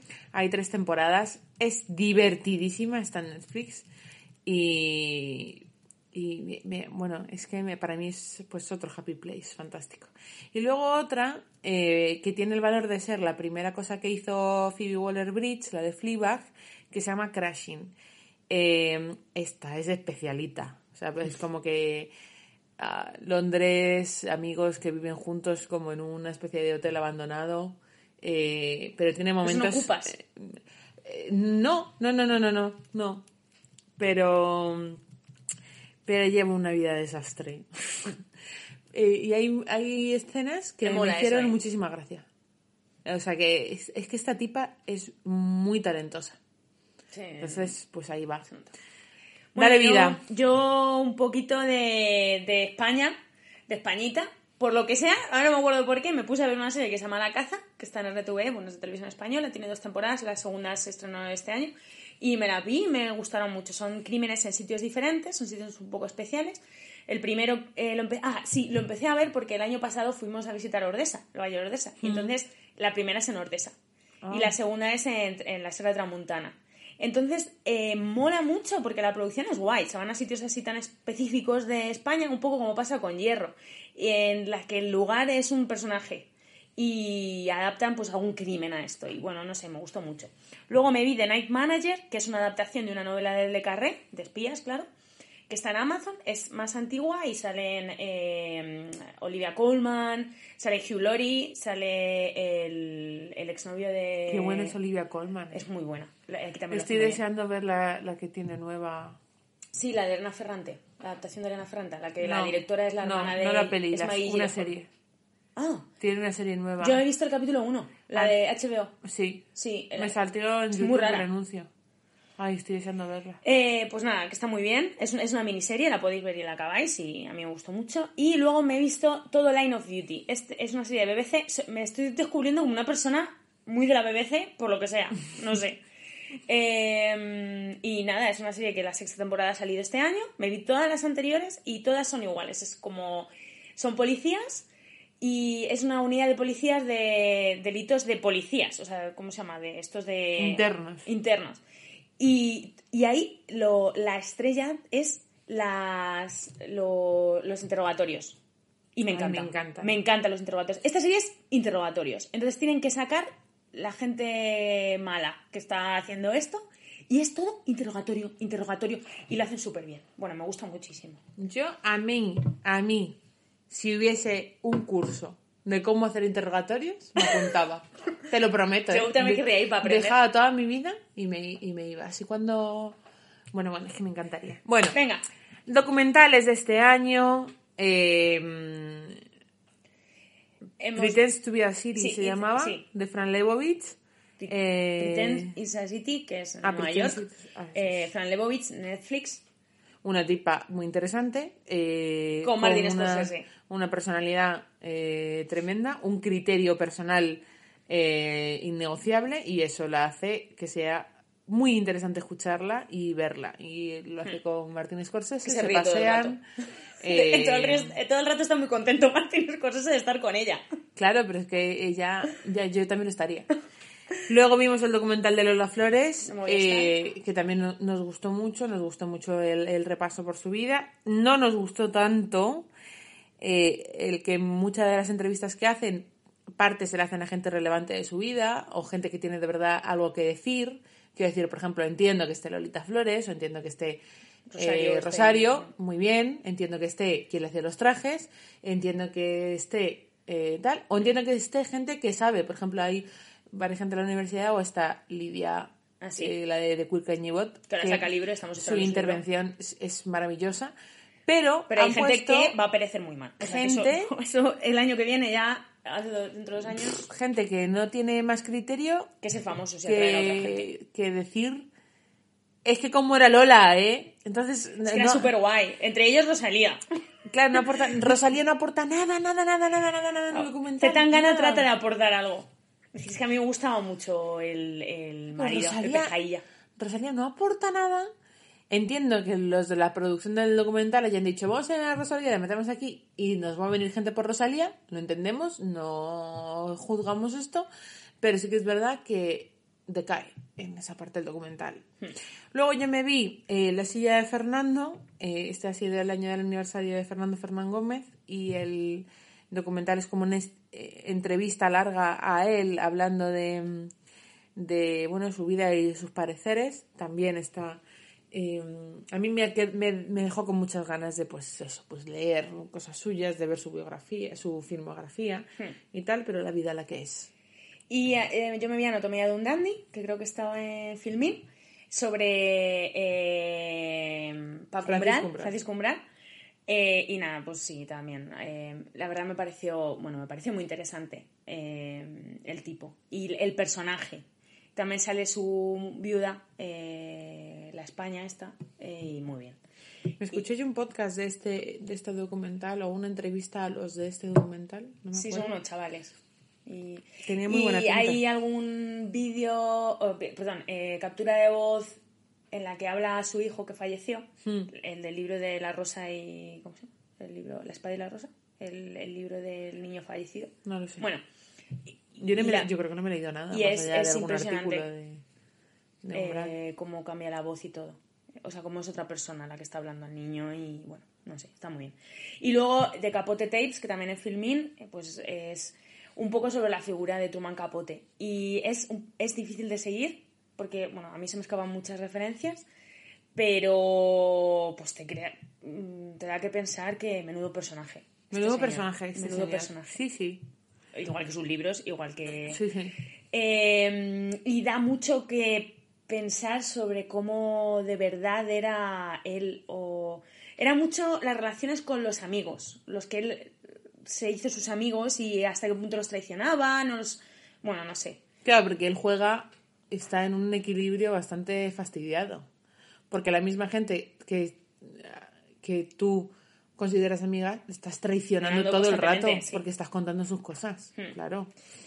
Luego, este año también ha sido el año Berlanga. Eh, estuvimos en una exposición que organizaron en Valencia, donde, bueno, no era muy amplia, la verdad, pero sí que tenía cosas gráfica, muy curiosas. Sí, sí, muy curiosas. Eh, como por ejemplo, y a mí me gustó mucho, eh, los planes de rodaje de pelis. Ah, sí. Eso me pareció Y lo de la mejor. censura. Y lo de cómo la censura va marcando qué cosas sí, qué cosas no. Aprovechamos y ya nos vimos algunas pelis suyas, como por ejemplo Patrimonio Nacional El Verdugo. Y, y muy bien, porque Berlanga muy bien y además es como hay que tener mucho Joder, tiene que tener mucho talento para saber leer tu sociedad desde el presente tan bien como la lee este hombre, es decir, entender España tan bien como la entiende él. A raíz de esto yo también me escuché todos los podcasts de Todopoderoso sobre Berlanga Ah, yo también y yo os, os- os dirijo ahí absolutamente. Luego eh, hemos visto West Side Story en el remake de, de Steven Steven, Spielberg. Spielberg. que es bastante fiel al original, al de la película original, y bastante como el musical. ¿Nos ha gustado? la producción que yo he visto. Nos ha gustado mucho. Mucho. Ojo, y esto creo que es importante, la vimos en inglés. Sí, No sé, yo entiendo que cuando la pongan en Movistar la veré otra vez, quiero decirme, algún día me la pondré de fondo. Y tengo verdadera curiosidad por saber cómo han resuelto eso El en el doblaje, porque en inglés está muy bien, claro. Y está, pues con ese juego que también se veía en Vicky Cristina Barcelona, de, de una palabra en inglés y una palabra en español, porque la gente bilingüe real es así. No lo que nos quieren sobre todo los puertorriqueños. Así que la verdad que lo hemos disfrutado mucho. Eh, aquí os remitimos al episodio de la sexta nominada sobre West Side Story, que también consideramos que, que, bueno, que son los mejores. Los mejores y Son que mejores. abren un poco también el melón este de, bueno, pues... de los claro, remakes. Claro. Es decir, te, Steven, te ¿por qué aporta así? ¿Por algo, ahora? Steven, Mm, tal. o en general te aporta algún remake, sobre todo en este caso uno tan fiel al original, porque Hmm. en realidad eh, creo que hay mm, la diferencia está en que en, En el original de- no no que el chico el amigo de o sea como el mentor de, de Tony era un hombre y ahora es Ah, bueno, Rita Moreno sí. Pero luego lo del orden, que y hay alguna cosa se nota hay alguna bastante cosa que... pero no es o sea No, no hay, no hay una gran cosa. Y entonces eso lo que hace es que, mm, más allá de todo el tema este de volver a traer los problemas de... eh, ¿Cómo se llama? De, de inmigración o de, de todo esto, pues te enfrentas a la parte que, siempre, que también para mí ha sido la más difícil, que es la de la relación de ellos, los micromachismos. Aquí, aquí- micromachismos nada, una relación tóxica como un campano. Claro. Ahí, ¿sabes qué? Y eso no lo han cambiado. Claro, y ¿sabes qué es muy guay ahí? Eh, las nuevas estrategias que lo cuentan en ese podcast y a mí me pareció eh, súper sugerente, que es las nuevas estrategias que están llevando muchas de las productoras llamando antes a influencers para Bueno, que vean la peli. Disney, sin ir más lejos, lo hace Pa- constantemente. claro, para que vean la peli el influencer de turno y te la tuitee y te la ponga en Instagram el influencer antes de a los periodistas. Claro, entonces llevas al influencer, Llega gusta. influencer de West Side Story, no ha visto la de West Side Story de los 50, es decir, no sabe que esa historia es de los años 50 y Mm. ya está. Y tú ahora la ves y, y, y tú no tienes, o sea, quiere decir, tú tienes conciencia de que eso es ficción, pero es que eh, muchas de las nuevas generaciones creo que, que exigen mucho más al arte que sea educativo. Entonces, claro, ven una cosa horrible, no entienden que es ficción y hacen una crítica Hmm. que destrozan la peli. Por lo tanto, la productora se está equivocando. o lo entienden. eh, bueno, sí, no sé, estamos, entramos en lo mismo de siempre, que es como ese paternalismo que hay que tener con esta gente, que, a lo mejor sí que están entendiendo que el arte no tiene por qué ser representar algo real o que tiene que ser educativo, pero saben que inmediatamente si hacen una crítica les puede llegar una relevancia a través de eso, entonces la hacen igualmente. No y sé, bueno. no lo sé. Y Última por último, cosa. ha habido varias reuniones en, en cosas de televisión. Hemos tenido la reunión de Friends, que yo no me he visto. ¿Por qué? Porque no encuentro el momento. Porque Yo no creo ni que lo voy a pasar bien, me voy a poner a llorar y no veo el momento de ponérmela. He visto fotos, como todos, en redes. Yo, eh, yo me esperé también mucho y coincidí, o sea, hice por verla con mis hermanas. Eh, no creo que de verdad no aporta nada. O sea, cuando tú. Yo es verdad que soy muy, muy, muy, muy fan de Friends. Muchísimo. Quiero decir, yo desde el año, creo, 94 que yo empecé a ver capítulos de Friends, no hay un mes en mi vida en el que yo no me haya puesto un capítulo. Veo Friends muy a menudo, no me canso nunca. Y esto era simplemente constatar que Friends no existe. ¿Sabes? O sea, quiero decir. Sí, que no están cabeza- viviendo ellos No viven, vida claro, o sea, en mi cabeza eh, esa gente existe. Eh, y se quedó ahí y, y ya está. O sea, es como cuando tienes una relación con la ficción. Hay veces con ficciones que tienes esa relación, ¿no? Harry Potter, yo sé que Harry Potter no es una persona normal, pero para mí Harry Potter existe. Y Hogwarts existe y Dumbledore existe. No, no estoy loca, quiero decir. no, no, eh, te- te eh. Tú le das otra categoría a, a en esas obras. cosas ayuda bastante, bueno, ayuda a no entrar en esa dinámica que los si los actores hubieran sido mucho más relevantes de lo que han sido y hubieran hecho más cosas y siguieran con nosotros con nosotros entre comillas en otras en películas, en otras series, creo que eso ayuda bastante a a que esa visión no sea tan fuerte, eso de es que están viviendo, los Friends, Friends está en, un- en otro lugar, pero claro, esos actores, eh, desde luego, su- sus obras cumbre ha sido hacer la serie. Ya. Por mucho que haya venido después, había una serie de Lisa Kudrow, bien, da igual. Ya, ya. Pero es que una cosa de las que pasa en la reunión es que ellos eh, no se acuerdan. ¿Sabes? Entonces, Ah, "Ah, mal". ¿y cuándo pasó esto? Entonces es, ¡No! No, tío, o sea, que, eh, luego es como, tío, te has venido, te la has llevado crudísimo, ¿por qué no te has visto otra vez la serie, macho? Luego, o sea, es como todo jugando como con cierta historia también de que eh, Ross y Rachel, quiero decir, los Sí. actores, Jennifer Aniston y tal, como que a ella le gustó En algún momento, pero pero, otro- tiene pareja, sí, y luego en otro momento no. Pues, te voy a contar, no he visto todavía la de Harry Potter tampoco, pero la de Harry Potter no la he que la de visto. Harry Potter que está en HBO también, esto lo ha hecho, HBO se ha puesto aquí a reunir a todo el mundo, todas estas de hecho son de HBO, las que vamos a nombrar. Harry Potter, que ha salido ahora en Navidad, se ve que se lo lleva muchísimo mejor y que una de las cosas que, que cuenta Hermione es que, que le gustaba mucho el chico malo. Eh, ¿Cómo se llama? Malfoy. Que estuvo un momento que estaba el, el del actor, o sea, de niño. Ya, ya, ya. Y entonces entiendo. como muy guay. Entonces he leído una crítica en la que, de Paloma Rando precisamente, en la que hablan como que este, esta reunión está mucho mejor hecha que la de... está mucho mejor pensada, pero tiene una crítica por su parte, y que me creo completamente, en la que lo han montado de tal manera que todo el backlash que está sufriendo y la posible cancelación de JK Rowling por Terfa. Ha impactado de lleno en esto. De tal manera que parece que todos. Parece que aparece en un momento muy cortito JK hablando de algo, pero como si todo ese universo, todos esos Eso es una personajes, vergüenza. todos sus. Eso es una no vergüenza. fuesen de ella. Eso es y hubieran salido de ella. Eso es una vergüenza. Entonces, claro, eh, también me lo he pensado. O sea, ya la quiero veré. decir, se pueden poner y discutir muchas cosas sobre la mesa. Pero Pero, que tú le niegues la autoría. No, no es que se la nieguen, quiere decir No, que es una manera sucinta, no, pero lo que- que estás haciendo es que no salga. No, la señora que se ha montado todo. De facto se lo niegas. Quiero decir, de forma de la que tú quieras. Que Con es muchísimos paños calientes. Con muchísimos paños calientes. Pero es que esta gente estaba en su cabeza. También es verdad, es, es poner la crítica a Paul Marrón, también es verdad que nosotros no estamos con los actores de... de- Bueno. eh, Y lo último que ha hecho eh, HBO ha sido juntar las del sexo en Nueva York a las que ha podido, porque ha habido... y bueno, yo no he empezado a ver la de la, esta nueva no, serie, pero porque, tiene me está- porque se tiene una pinta horrible. terrible. Así que terminamos esto que nos ha quedado larguísimo y pasamos al hoy, chicos.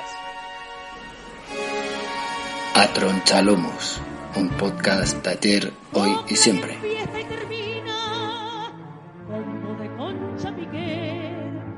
Que su ausencia es una espina. ¡Ay! Y eso me empuja al volver. Que se la mano. Pero vamos a demostrar oficio y vamos a hacer que esto quepa. Somos podcasters de raza. Total. La primera cosa que queríamos destacar en... La gente que se nos ha ido, como dicen en, en la televisión. Si queréis poneros unos violines, este es vuestro momento. Porque Después además... del temazo que ha sonado, porque Hombre. el temazo de Concha Márquez Piquer a su madre. Total. Porque este año, lamentablemente, Lo hemos perdido. la hemos perdido. Con una historia, un hit. Ha sido la historia de. que por lo visto, Clara está pasando una nota de voz mía contando esta historia del viudo de Concha Márquez Piquer. Igual os ha llegado alguno. Que es básicamente que cuando Ramiro le fui a dar un, un postrero beso, eh, Cuando estaba ya ella, Concha. Cuando ya estaba en el estaban a ataúd. meter en el ataúd, en, la- en el agujero. resulta que se le cayó el teléfono. Y entonces Concha se ha ido con el móvil de Ramiro al más allá. Vaya. Y esto nos hacía mucha gracia. porque se llamaba a su teléfono y no nos hubiera extrañado a las que conocemos por sus libros, porque lamentablemente en persona no lo hemos conocido, cómo se las gasta Concha, Concha Márquez Piquer y cómo se las gastaba Concha Piquer, que hubiese contestado a ese teléfono. Ahí desde el cementerio. Brutal. Bueno, además hemos tenido que mm, decir adiós a Stephen Sondheim, que por eso hemos puesto la canción de West Side Story, a Rafaela Carrá, a Joan Didion, Ay, Rafael Agarra lo llevó fatal, ¿eh? Lo llevó fatal. Ya. Era estupenda. ya, a Almudena Grandes y Verónica Forque. Ay, se ha muerto más gente, pero de la que nosotros nos parece relevante. sí. Pues esto. Han pasado nuestro... Sí. Luego, eh, en este año también hemos ido varias veces al teatro. Unas más que otras. Ahí. Vaya. Pero justo hemos ido a destacar, de las cinco que vamos a destacar, dos hemos ido juntas. He ido yo sola, bueno, con más gente, a La Casa de los Espíritus de Isabel Allende. un- ¿Te gustó? Muchísimo. Qué bien. Eh, ¿Y no es eterna como tres- la película? Eterna, eterna. Pero tiene un descansito, Mucha tele. como en el pueblo. Ah, como bien. en el cine del pueblo, para comprar regalices. Con la de Eh, Pis. Sí, tiene un descansito, pero era como tres horas de teatro, no sé. Me pareció fantástico, estaba muy bien montado, fue en el español. La película está bastante bien también, si la queréis revisitar. Mm. Es, es un sitio en el que puedes ver a Meryl Streep y a... y a... a ay, que se me ha olvidado cómo se llama... Ay, madre mía. Siempre la sombra esta señora. Eh, la que no Glenn. Close. A Glenn Close juntas, para que compruebes que efectivamente son personas diferentes y no tienen nada que ver. Luego también vi Viejo Amigo Cicerón, un montaje de José María Pou, que también me gustó muchísimo, eh, hablando de, bueno, pues de, de Cicerón y hacía como un juego de presente y pasado. Y yo he visto, pero aquí volveremos a eh, La fruta más sabrosa, el segundo montaje de Livianas Provincianas. que somos Eh, muy en este podcast. Muchísimo. pro de Livianas Provincianas. Muy pro de livianas. En conjunto hemos ido a ver Blancanieves, un montaje de teatro inclusivo, que fue la primera obra de teatro de Laia, que acabó fascinada con Blancanieves. Eh, es una obra de teatro donde había hay actores en silla de ruedas, hay actores sordos, eh, con algunas discapacidades y con un mensaje Muy guay. eh, muy muy tierno, sí, muy guay. Y muy entretenida para los adultos. Y luego vimos En Tierra Extraña, que fue un montaje que desde que lo Íbamos leímos, con cautela, porque no bueno, sabíamos. pero desde que lo leímos era Sí, toma todo mi dinero. Claro. Em, va sobre un hipotético encuentro entre Concha Piquer y Federico García Lorca. Sí. Claro. Con- Son tres actores Lo ves en, en el papel y dices, esto puede salir bien o fatal. Que y era. Diana Navarro haciendo de Concha. Yo, yo pensaba que en cualquier caso, mm, como iban a cantar, eso que no llevábamos. Ya. Porque nosotros ya habíamos visto a Diana Navarro en directo, sabemos que es una crack y que eso por lo menos esa parte iba a estar bien. Pero es que está muy bien. Es que está muy bien. Porque era. eh, y luego era eh, Quiroga. Quiroga, el maestro Quiroga Sí. Y eso. Se nota, y esto es, y- esto es de justicia reconocerlo, que los actores son los otros. Sí, Y que los otros cantan muy bien. sí. Y Diana se aprecia el le trabajo que ha pone hecho Diana mucha afición. Y otra cosa que hace fantástica es que no imita. Ah, sí, que eso se lo agradecemos muy- mucho. sí, hubiese rechinado mucho porque imitar a Concha Piquer, sobre todo siendo ella, Que Diana tiene- Navarro, que tiene una voz muy particular, un timbre muy particular, hubiera sido difícil. Y no, no sé, no sé muy bien. Y emocionante por momentos, muy guay. Fue muy emocionante. Y tenéis suerte porque si estáis por Madrid, bueno, al parecer van a salir eh, por España en tour y ahora mismo van a terminar en el Teatro Español y creo que van a ir al Marquina. Y si, si no, buscadlo, no estoy segura de si es el Marquina. Pero por lo menos hasta marzo van a estar en Madrid y luego saldrán. Bueno, en el sector de las películas, cosas compartidas han sido El amor en su lugar, cosa que citamos aquí por fidelidad a Rodrigo Cortés, no por gusto. Quiero decir, ¿está mal la película? No. No. ¿Está bien? No. ¿Qué es lo que sucede? Que los periodistas o los cinéfilos así muy pues muy que están en la técnica y todo eso alaban un montón cosas que hace Rodrigo Cortés en la película. Para que os hagáis un poco la idea, es una historia original de David Safier, el novelista de, de novelas de mucho calado como mm, Maldito Karma o la- ahora ha sacado una que en la que Angela Merkel eh, hace de detective privado algo así. Y pero bueno son muy entretenidas o sea es una pero Rodrigo Cortés también si habéis leído algún, alguna entrevista deja claro que él tuvo que coger ahí la rienda porque porque aquello no iba La historia es la historia de un... Uy, vaya redundancia. En, en el gueto de Varsovia, un grupo de... em, de actores de de actores que hacen, aficionados que quieren- aficionados que hacen una obra de teatro y se les presenta un dilema moral. Y esto es verdad. Y, a- y la obra ahí ha llegado hasta nosotros. Vamos, que es la obra que se representó en- Sí, sí. en ese momento. Entonces, sobre el papel queda muy bien, técnicamente muy virtuosa, pero creo que el dilema moral empieza altísimo y no hay un desarrollo del personaje que haga que a ti te interese esas personas o esa historia. También lo que pasa es que lo que nos cuenta sucede a tiempo real. Entonces, claro, es- no se ve una evolución, porque que estás viendo la película una hora y media, pues es lo que dura la obra. Sí, bueno, pero que está arribísima y... Sí. y- pero, bu- bueno, Bueno, sí.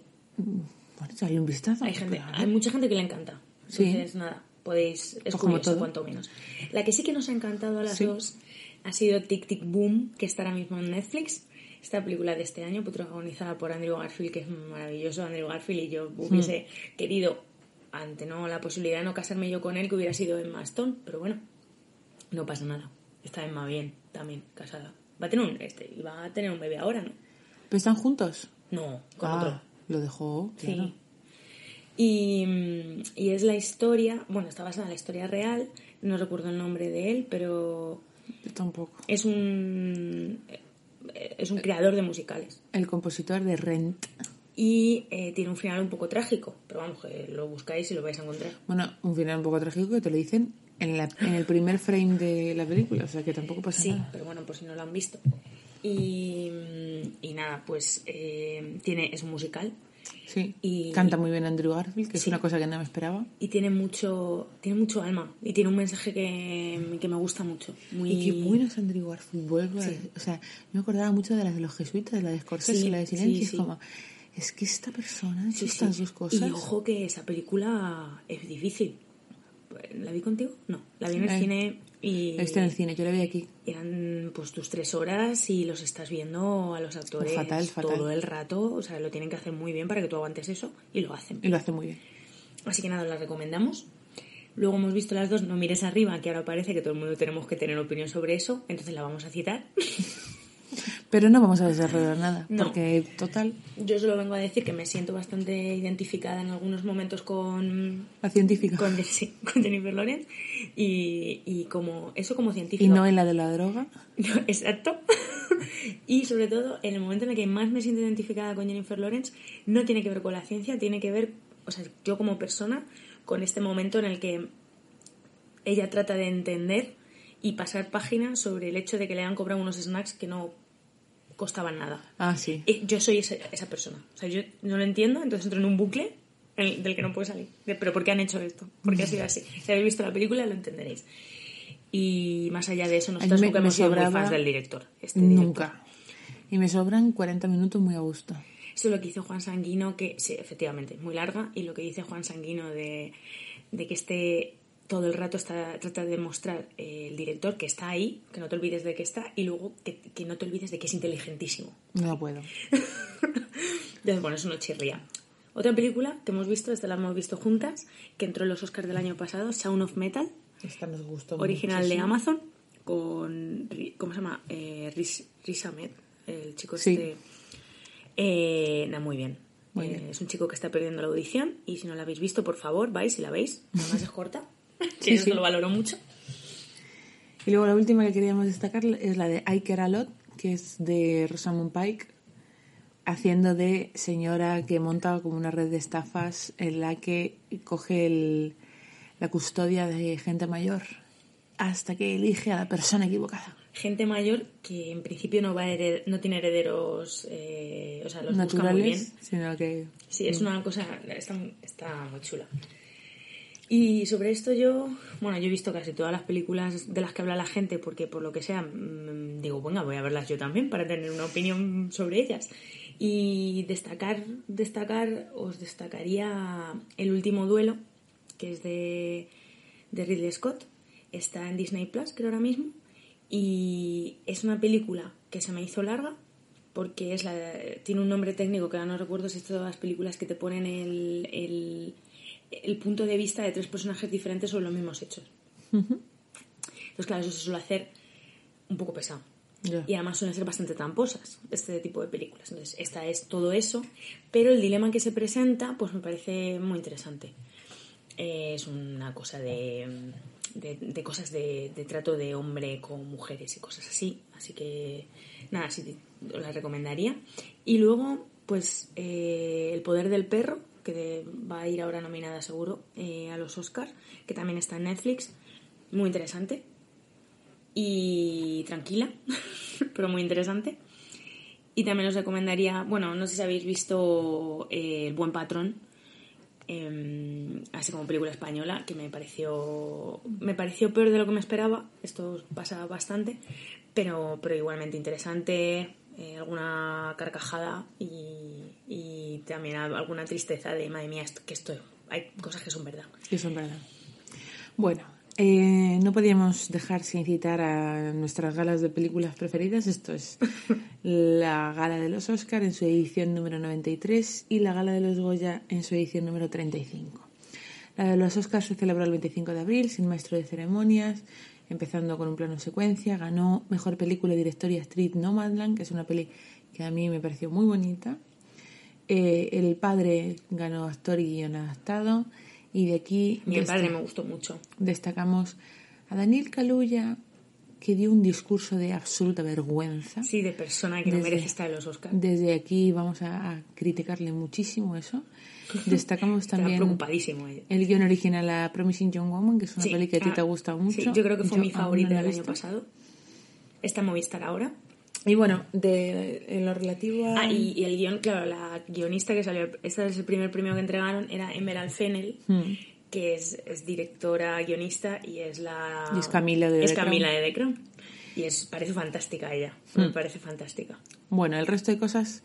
Bueno, otra ronda también muy recomendable, la película danesa con el protagonista danés que no me acuerdo cómo se llama ahora, pero es la que sale en todas las películas, es el de... Y sí tuvo un discurso muy duro, además, porque se ha muerto Ah, la hija. Ese era el, el director, sí. El director de la. Y también fue de las primeras películas que. de los premios que dieron. Y, y- y esa película me pareció muy interesante. Era, se planteaban eh, el dilema de. Son profesores, de creo que son de secundaria. De alcohol, ¿no? Sí. eh, eh, eh, que su estado normal fuese mm, ebrios. A cierto nivel. Mm. Y me, me parece muy interesante la película. Y del resto, pues nada mucho que destacar. En lo relativo a los Goya, es la primera vez en las que nos hemos sentido súper orgullosas de ser muy, muy españolas en este aspecto porque les dimos sopa con ondas. Sí. Y fue mucho mejor la gala de los Goya que la gala de los Oscar. La Fue mucho más entretenido. An- Antonio Banderas en su Teatro del Sojo. Ahora me estoy, estoy acordando que no lo he dicho en las obras de teatro, pero yo he ido a ver el musical de, de Banderas de A Chorus Line. O sea, no, en Málaga tiene otro, tiene The Company, y ese, ese otro, ese espectáculo se ha traído a Madrid. Y estoy muy decepcionada, la verdad, eh, con... No, no, no es culpa, vamos, no creo que tenga que ver con él, sino simplemente es un musical muy musical y la historia de A Chorus Line eh, te cala poco. Floja. Sí, pero bueno, a él le encanta, y tiene un temazo, eh, uno, los demás tampoco. Y bueno, el caso que volviendo, que muy bien, que lo hicieron súper bien. Aquí le presentaron a Antonio Banderas y María Casado y había era todo como muy sobrio, pero conectaban con las casas donde estaba la gente. Y había Y casaje, ahí- no y era había, COVID. ca- había casaje, eso era un festival. De todas las que aparecieron en esta edición, Las Niñas, Adu, No Matarás, Anne, Sentimental, La Boda de Rosa, El Año de Descubrimiento, tal, yo citaría, me pareció como muy... eh, estas películas que te dejan el corazón calentito, La Boda de Rosa, y la de las niñas es que es muy especial. O sea, puede haber gente que diga, madre mía, qué horror. Y luego sí que destacaría a Mario Casas por No Matarás, porque no te puedes creer que ese sea Mario Casas. Yo. bueno, yo, gana el padre eh, la mejor película europea, o sea que estoy muy de acuerdo con eso. Y luego yo sí que vi Las Niñas, Ya, yo también. a la vista aquí al final. Mm. Y, y Las Niñas es un poco. A mí la que lo crítica- bueno me parece po bueno. Claro, la crítica que tienen las niñas, que es lo que iba a comentar, es que parece que los Goya están en cierto modo siguiendo la línea esta de películas en las que no acaba de pasar nada. Son películas en las que se plasma pues un tiempo, una estética, unas problemáticas que hay de fondo y la conectan con la de verano 1993. Sí, total. No, yo no lo pasé mal. No es una película larga, no es una película. Yo la vi tranquilamente y no tengo ninguna crítica, pero es verdad que, bueno, pues dices es que pasan cosas. Es como la de No Matarás. Pues no, pues la de No Matarás. Una muchísimas cosas. Pasan muchas cosas. ¿Está eso bien o mal? Pues no lo sé, no soy académica todavía.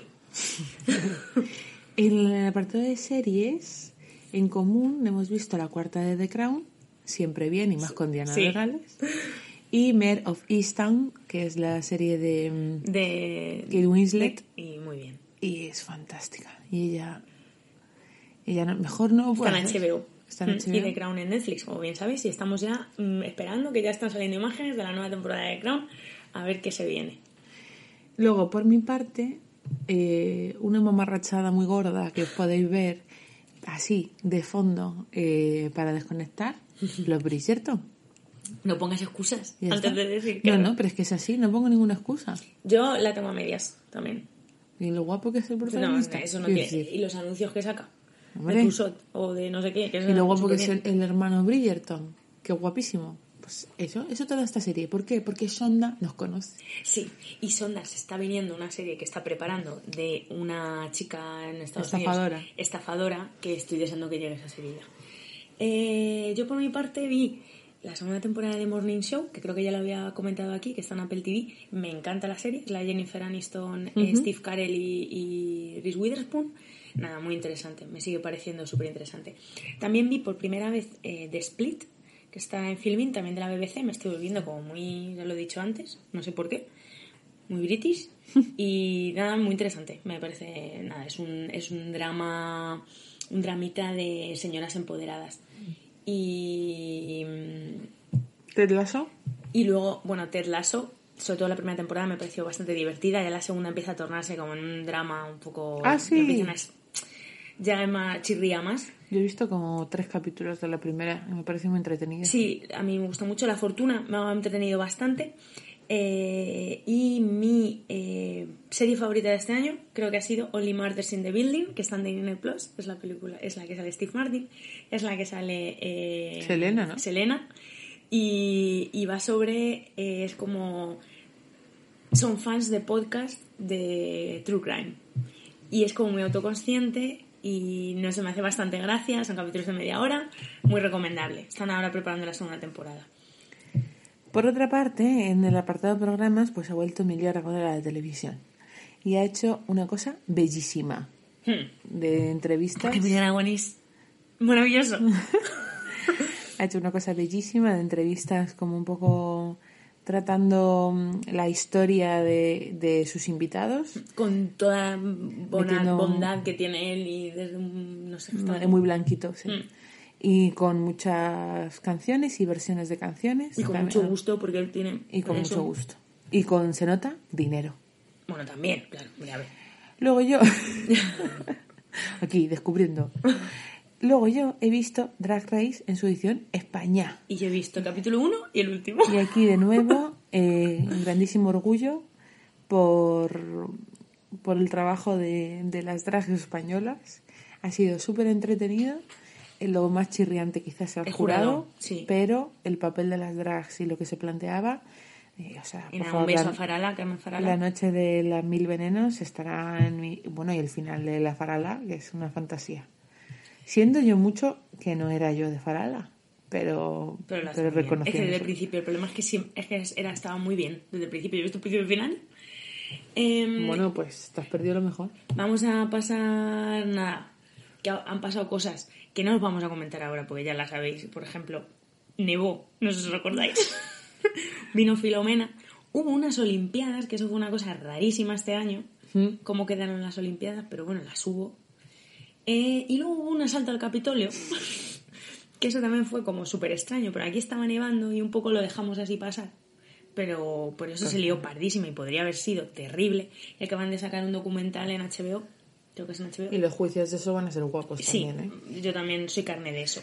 Por otra parte, ¿qué, qué nos ha traído la gastronomía? La gastronomía nos ha traído que fuimos a Gazca a comer las hamburguesas de David Muñoz y es una cosa que está buenísima. Y que Sí, y yo estaba deseando ir para decir, pues no es para tanto, ¿sabes? Yo Pero sí, sí es para tanto. estaban bien. Lo es que merece. es verdad que estaban bien. A nivel social, hemos tenido mm, grandes hitos, como por ejemplo la vuelta de Ben Affleck y Jennifer López. Jennifer's back. Esto está aquí. Yo no sé esto. No sé vamos a dónde va, pero bueno, yo los... mm, Vuelven los 90 en todos los sentidos. Luego, eh, lamentablemente relacionada con el suicidio de Verónica Forqué, la posible relación que esto tenga con su exposición a través de programas como Masterchef, todo el mundo... Sí, esa mm, discusión sí, que- Esa discusión es mucho más amplia, no vamos a abrirla, Ahora. pero es verdad que, mm, bueno, tiene muchas aristas que consideramos que es importante que se analicen. acabó Leitmotiv, que llevaba más años de lo que nos parecía, porque llevaba desde que Movistar o Cero eh, empezó, y ya al final son unos añitos. Y hubo una leve sombra de mm, acusación De censura. sobre alguna censura por parte de algunos de los trabajadores de Bob Pop y entre otros. Eh, que en eso no sabemos dónde va a ir a parar, la verdad, tampoco. Y, ya, nada, Y, y- y en la parte de música, bueno, además del juicio que ya lo hemos dicho, en la parte de música han sacado disco este año que nos han gustado. Vetusta Morla que ha sacado Cable a la Tierra, Adele que ha sacado 30, Ismael Serrano, esto lo digo yo claro, Seremos, y por último Zahara que ha sacado Puta, que es un disco. A mí esa producción donde la oigo allá muy bajito y mucha música no me gusta demasiado, pero es verdad que tiene canciones potentísimas. y nada. Ah, y luego las collabs de Rosalía, y que la fama has la dicho que yo. está con nosotros, ¿no? Adele está con nosotros. Está de vuelta. ¿Has escuchado el disco? Entero no. Pues has escuchado la del Porque niño. tengo. Sé cuál me dice ha porque he metido escuchado audios hablar del de- niño. Ha metido audios del crío. Pero, ah, vale. No, ahora cuando me he dicho el niño estaba pensando que lo que me quedé era con que quería mirar las letras, la traducción, a ver, porque había como una... En, en el Genesis Pop de esto no hablan un poco sobre... qué- En el podcast de sí, Genesis Pop. como de por qué, Sí. cómo hace este tipo de cosas y me quedé un poco ahí enganchada ahora cuando me lo has dicho me acuerdo que no lo he hecho. Lo miraré con más detenimiento. Pues Hola chicos, deberes. hoy. A Tronchalomos, un podcast de ayer, hoy y siempre. Me está haciendo, me está haciendo gestos como si fuese un controlador aéreo, pero ¿qué no es este mío? Ya, A ver. pues eso, empezar. Ah, vale. Bien. Cosas que sucedieron en 2021 y creemos que deben pasar a la posteridad. Vamos a volver a repetir esto que no lo hemos dicho, que es como que no es un ranking, no está ordenado. ¿no? Bueno, vamos a decir que menudos temazos tiene Rafael Acarra. Ah, también. Y menudos tamazos tiene Zetangana Ana en el madrileño. madrileño. ¿Es de Tangana personalmente una persona que me guste? No guste, lo más No. mínimo. ¿Pero sabemos separar la obra del artista? Sí. Sí. Y por eso pues vamos a decir que nos encanta el madrileño. Sí, sí, sí. Es un disco fantástico. La verdad es que sí. Creo que como pocos discos me han dado ganas de irme a una discoteca. A mí me da muchísima... O de irme a, a- a bailar esto con gente. A mí con Zetangana me pasa que... Es que claro, Zetangana o sea, eh, tiene una serie de artistas colaborando en el disco que me encanta. Hmm. Y yo he sufrido mucho el rollo este de ir por ahí a poner música en nuestro pueblo, en los corrales, cosas de estas, y, y ponen los Gypsy Kings, pones los Ketama, y la gente siempre hay alguien que te dice... "Ni, ni, ni". Esa gente ahora, los hijos de esa gente, les encanta Zetangana.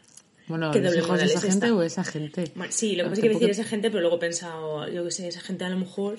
Tampoco te de vieja, joder. Gracias por animarme. Luego, este año también eh, nos hemos vacunado. Ha sido la vacunación. Hemos ido a la vacunación. Estamos convenientemente vacunadas, no como los negacionistas, No como Novak. Que eso lo vamos a dejar para el 2022, pero la está liando un poco parda el primo. Se está de- liando un poquito, sí. De Amor y Paz. El primo Jesulín. Vaya. Otra cosa que ha pasado este año muy relevante ha sido el documental a Rocito, Contar la verdad para seguir viva. Rocío Carrasco, hija de, de Pedro Carrasco y Rocío Jurado. Rocío Jurado. No voy a ser que haya alguien, no creo que nos escuchen ni no lo sepan, pero bueno.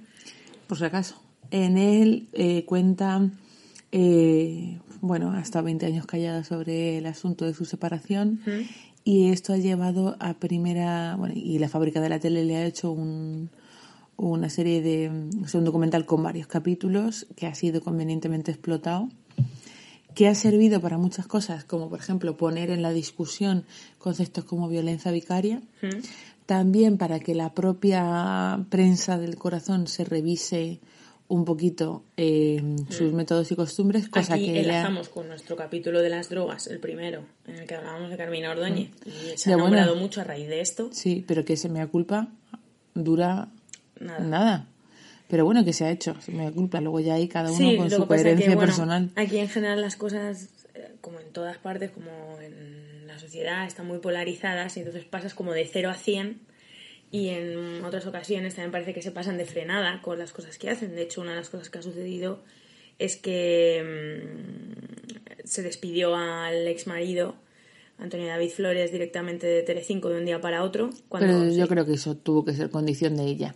Seguramente A lo que y vas entonces es... ha perdido un juicio. Quiero decir que hay una, una cosa es lo que nosotros o lo que los juicios populares que nosotros hacemos y otra cosa es la justicia.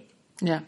Y por suerte, la justicia no depende de lo que nos ponga Telecinco eh, para que nosotros tomemos nuestra opinión sobre esto. Sin embargo, eh, con este tema ha sido bastante claro, pues ha habido como, como puntos de, de conexión peligrosa, porque, Sí, porque muchos políticos, exacto. ministros han entrado al trapo. Bueno, no al trapo, Y pero han entrado a opinar sobre esto. Ya, y lo que me llamó la atención es que entraron al trapo en el capítulo 1. Uno, que fue el más... Ya, pero que dices... porque luego en realidad- Sí, pero dices... eh, No te, no te signifiques con Espérate un poquito, espérate cállate la boca. cállate la boca. Porque tú cuando estás ¿por dónde hablando- va esto? Claro. Pero porque se nos olvida, es como que si fuesen el primero como... tuviesen cierta ventaja o como si fueran a generar opinión, como Ah, si bueno. nadie fuese... Pero es también un poco absurdo porque se- yo creo que se les olvida, y lo estamos viendo con otras cosas, que esta gente, cuando tú te conviertes en ministro, por ejemplo, o eres político representando algo, cuando tú hablas, tienes el foco porque eres eso. No, por- porque tú seas una persona. no por ser ciudadano. No por ser ciudadano. Y eso creo que se les olvida muy rápido. Ya. Sobre todo si no son expertos en estos temas. Hmm. Entonces, bueno, pues es- ha sido relevante sobre todo por eso. Bueno, eh, este año también hemos Más gente enfadada. Más gente enfadada a raíz de la publicación de Feria de Ana Iris Simón. De la que hablamos el año pasado, que a lo mejor aparece en algún otro capítulo nuestro y que nos encanta, nos encantó. pero que de repente ha abierto un melón enorme entre como la lucha. Yo a esto le dedicaría un podcast. Sí, estamos siempre diciendo que lo vamos a hacer. O sea, siempre Pero- yo quiero hablar de esto todo el rato. Y, le- y lo ponemos en diferentes formatos porque Pero nos encajan cosas. Pero ¿qué pasa? Que eh, se ha complicado tanto. Quiero decir, hay una, una parte, o sea, básicamente es como el discurso entre lo que se ha venido a llamar neorrancios contra progresistas. Es como un poco la discusión dentro de la izquierda fundamentalmente entre las condiciones de posibilidad de una vida material y la idea del progreso. Es decir, lo que te viene a decir Ana Simón es, yo no quiero irme de Erasmus, yo quiero comprarme una casa. Y esto además. Y lo que la gente la ha interpretado- El Moncloa, el presidente del gobierno. Claro, y lo que la gente... Hay gente que está leyendo esto como es que esta es una paleta que quiere volver a los años 60 a las familias mm, de cinco hijos y no sé cuántas. Que a lo mejor hay algo de eso, pero no sabemos hasta qué punto. Y hay tanta gente dando su opinión y haciendo artículos a favor y en contra de la Ana Iris, Sí. a favor y en contra de Feria, a favor y en contra de tal. Como siempre en la izquierda, por otra parte, quiero decir, ayer vi un tuit que dice, dices, pon- decía, ser de izquierdas es como ir en un coche donde todo el mundo tiene clarísimo el objetivo, pero nadie quiere ir por el mismo trayecto y además te caen mal. y me pareció muy, muy, eh, Sí, sí, sí. muy claro. Muy ilustrativo de- Muy ilustrativo de esto, de decir, es que de, verdad no podéis poneros de acuerdo en, en- Sí, sí. Porque al final todo se reduce a, a la. a poner una, una- A la identidad, a poner una etiqueta. El que hay gente allí que está repartiendo, tú eres de izquierdas, tú no. Tú sí, tú no. Esto sí, esto mal. Y bueno, pues es verdad que es un debate que se está. pf, se está alargando Sí. muchísimo. Ella la, tiene- la parte buena es que Ana Iris ha salido, o en mi opinión, eh, beneficiada de esto, porque eh, ha sido contratada en el país, por ejemplo, tiene una, de momento tiene una columna de opinión. que tiene que generar mucho tráfico. Y que genera muchísimo, y que sí, porque todo el mundo tiene algo que decir sobre esto cada vez. Y ella me parece que lo está llevando muy bien. Entonces me alegra porque cuando hablamos de feria y to- lo que había sucedido que se acababa su colaboración con Play Mm, en, de televisión española y se quedaba pues sin nada. En cuadro. Y bueno, pues esto, mira, oye, pues si vale para que ella tire para adelante y lo lleva bien, el- que estén constantemente metiéndose con ella, porque sí que personaliza mucho lo- lo- en ella Sí, en las- sí, sí. los odios. O sea, no es solo que de qué hablar, sino es que también están yendo muy, mucho por ella como persona. Sí. Entonces, bueno, pues nada, ahí lo dejamos, ya hablaremos de ello. Eh, el anuncio, este, que no sé si lo visteis, pero da un mm, da una grima, Sí. un super creepy a Mark Zuckerberg, que por sí mismo ya es creepy, presentando la nueva imagen de Facebook con todo con toda esta puesta en escena del metaverso. Sabéis que ahora todo el grupo de Facebook se llama Meta y claro, Meta tiene Facebook, tiene Instagram, tiene WhatsApp y ahora le han denunciado Ahora en 2022 tiene que ir a cortes porque la han denunciado la Comisión anti antimonopolio de Estados Unidos. Que no sabemos Bueno. cómo va a ir eso. Ya perdió, o sea, ya ganó una, pero dicen que esta es más seria porque tienen más pruebas. Entonces, bueno, se ha vuelto todo un poco el rollo este del metaverso nos está pillando, vamos, no Tiene un vídeo nanísimo, creo, del metaverso bien explicado. Y yo lo único que, mm, o sea, viendo lo de la criptomoneda y lo de las NFT y todo esto, Uf, los NFT. eh, tiene, mm, tiene una pinta de... Tiene pinta regu, ¿eh? Yo no estoy muy informada. Pero- todo esto tiene pinta regu, por supuesto. Yo tampoco, vamos, no sé. Pero eh, todo enlaza mucho con, con cosas que todos entendemos mejor, como que tienen que ver con dar crédito. A- Yo- con, con que las instituciones, que, o sea, que si no Ah, das crédito a estas cosas, Es el traje nuevo del emperador. Yo todo el rato pienso en el traje nuevo del emperador. a ti todo, todo está hecho ya. No, o sea, es que es justo esa idea. Porque lo que, ¿Qué te enseña el traje nuevo del emperador? Que funcionaba hasta que alguien señala y dice, no, no, pero esto es una mierda. Y todo el mundo se da cuenta de que es una mierda. Pero hasta que no, estamos todo el mundo eh, diciendo que guapo va el emperador. Hmm, Porque todo lo disfrazamos y ahora aquí enlazamos un poquito con Ana Iris de progreso. Total. Y, y pues eso. Bueno. Otro punto bastante interesante, lamentable pero interesante, es que a raíz de la pandemia se ha traído a un primer plano en la discusión política, la eh, discusión social o educativa, la cuestión de la salud mental. Eh, esto es extraordinariamente importante porque se cambia cierta, cierto discurso a que si había algún problema de salud mental era automáticamente que estés loco. No, no, amiga, no pasa nada. Vete a terapia, amiga, si te hace falta. Es decir, la gente dice con mucha más eh, tranquilidad pues que va a terapia o que se está trabajando sus historias, lo cual es bastante positivo. Sobre todo teniendo en cuenta que, que los números de gente con problemas de salud mental están pegando un pelotazo tremendo. En mi caso, yo lo veo en el cole de, de muchos niños y niñas pues teniendo que ir al psicólogo o teniendo que estar en terapia en unos porcentajes inmensos. Lamentablemente. Lamentablemente porque ocurre que estamos malites, pero por otra parte, bueno, venga, eh, ya no es, ya no tienes que estar luchando contra ese prejuicio tremendo. Hablando de salud mental, pues nos viene muy bien que este ha sido el año donde por fin se ha, Se ha liberado real Britney. Free Britney. Eh, Aquí se viene también sí, sí. un documental. ¿Te llegaste a verlo? No, aún no he visto el documental. ¿Tú lo has visto? Yo tampoco, no. Eh, Es que es una de estas típicas cosas que están ahí y como le quiero prestar tanta atención, Sí. no la veo. Pero también es verdad que no lo he visto muy mm, defendido, no sé si no he mirado los foros adecuados, crítica, con una crítica que haya dicho, ay, qué bien está. Ya. Pues cuando eso no sucede con un tema que está relativo actualidad, pues siempre dices, "Oye, a lo mejor es que... Entonces, por eso tampoco... Bueno, pero ahora se vienen las consecuencias de esto. Yo vi ayer una noticia como que la hermana quería pedirle perdón porque ella siempre la creyó. O sea. Pero no se lo dijo, la creyó, pero no le dijo nada.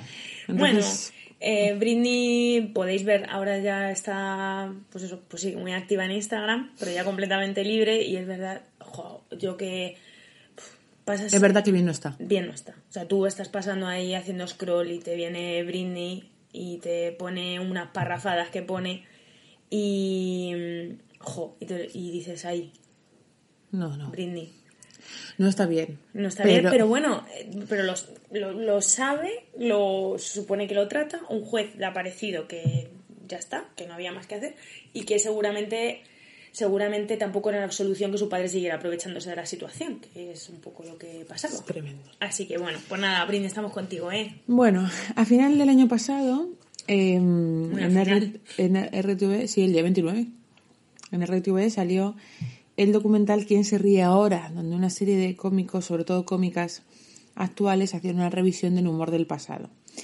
El documental es, es, es te deja estupefacto, es una absoluta basura.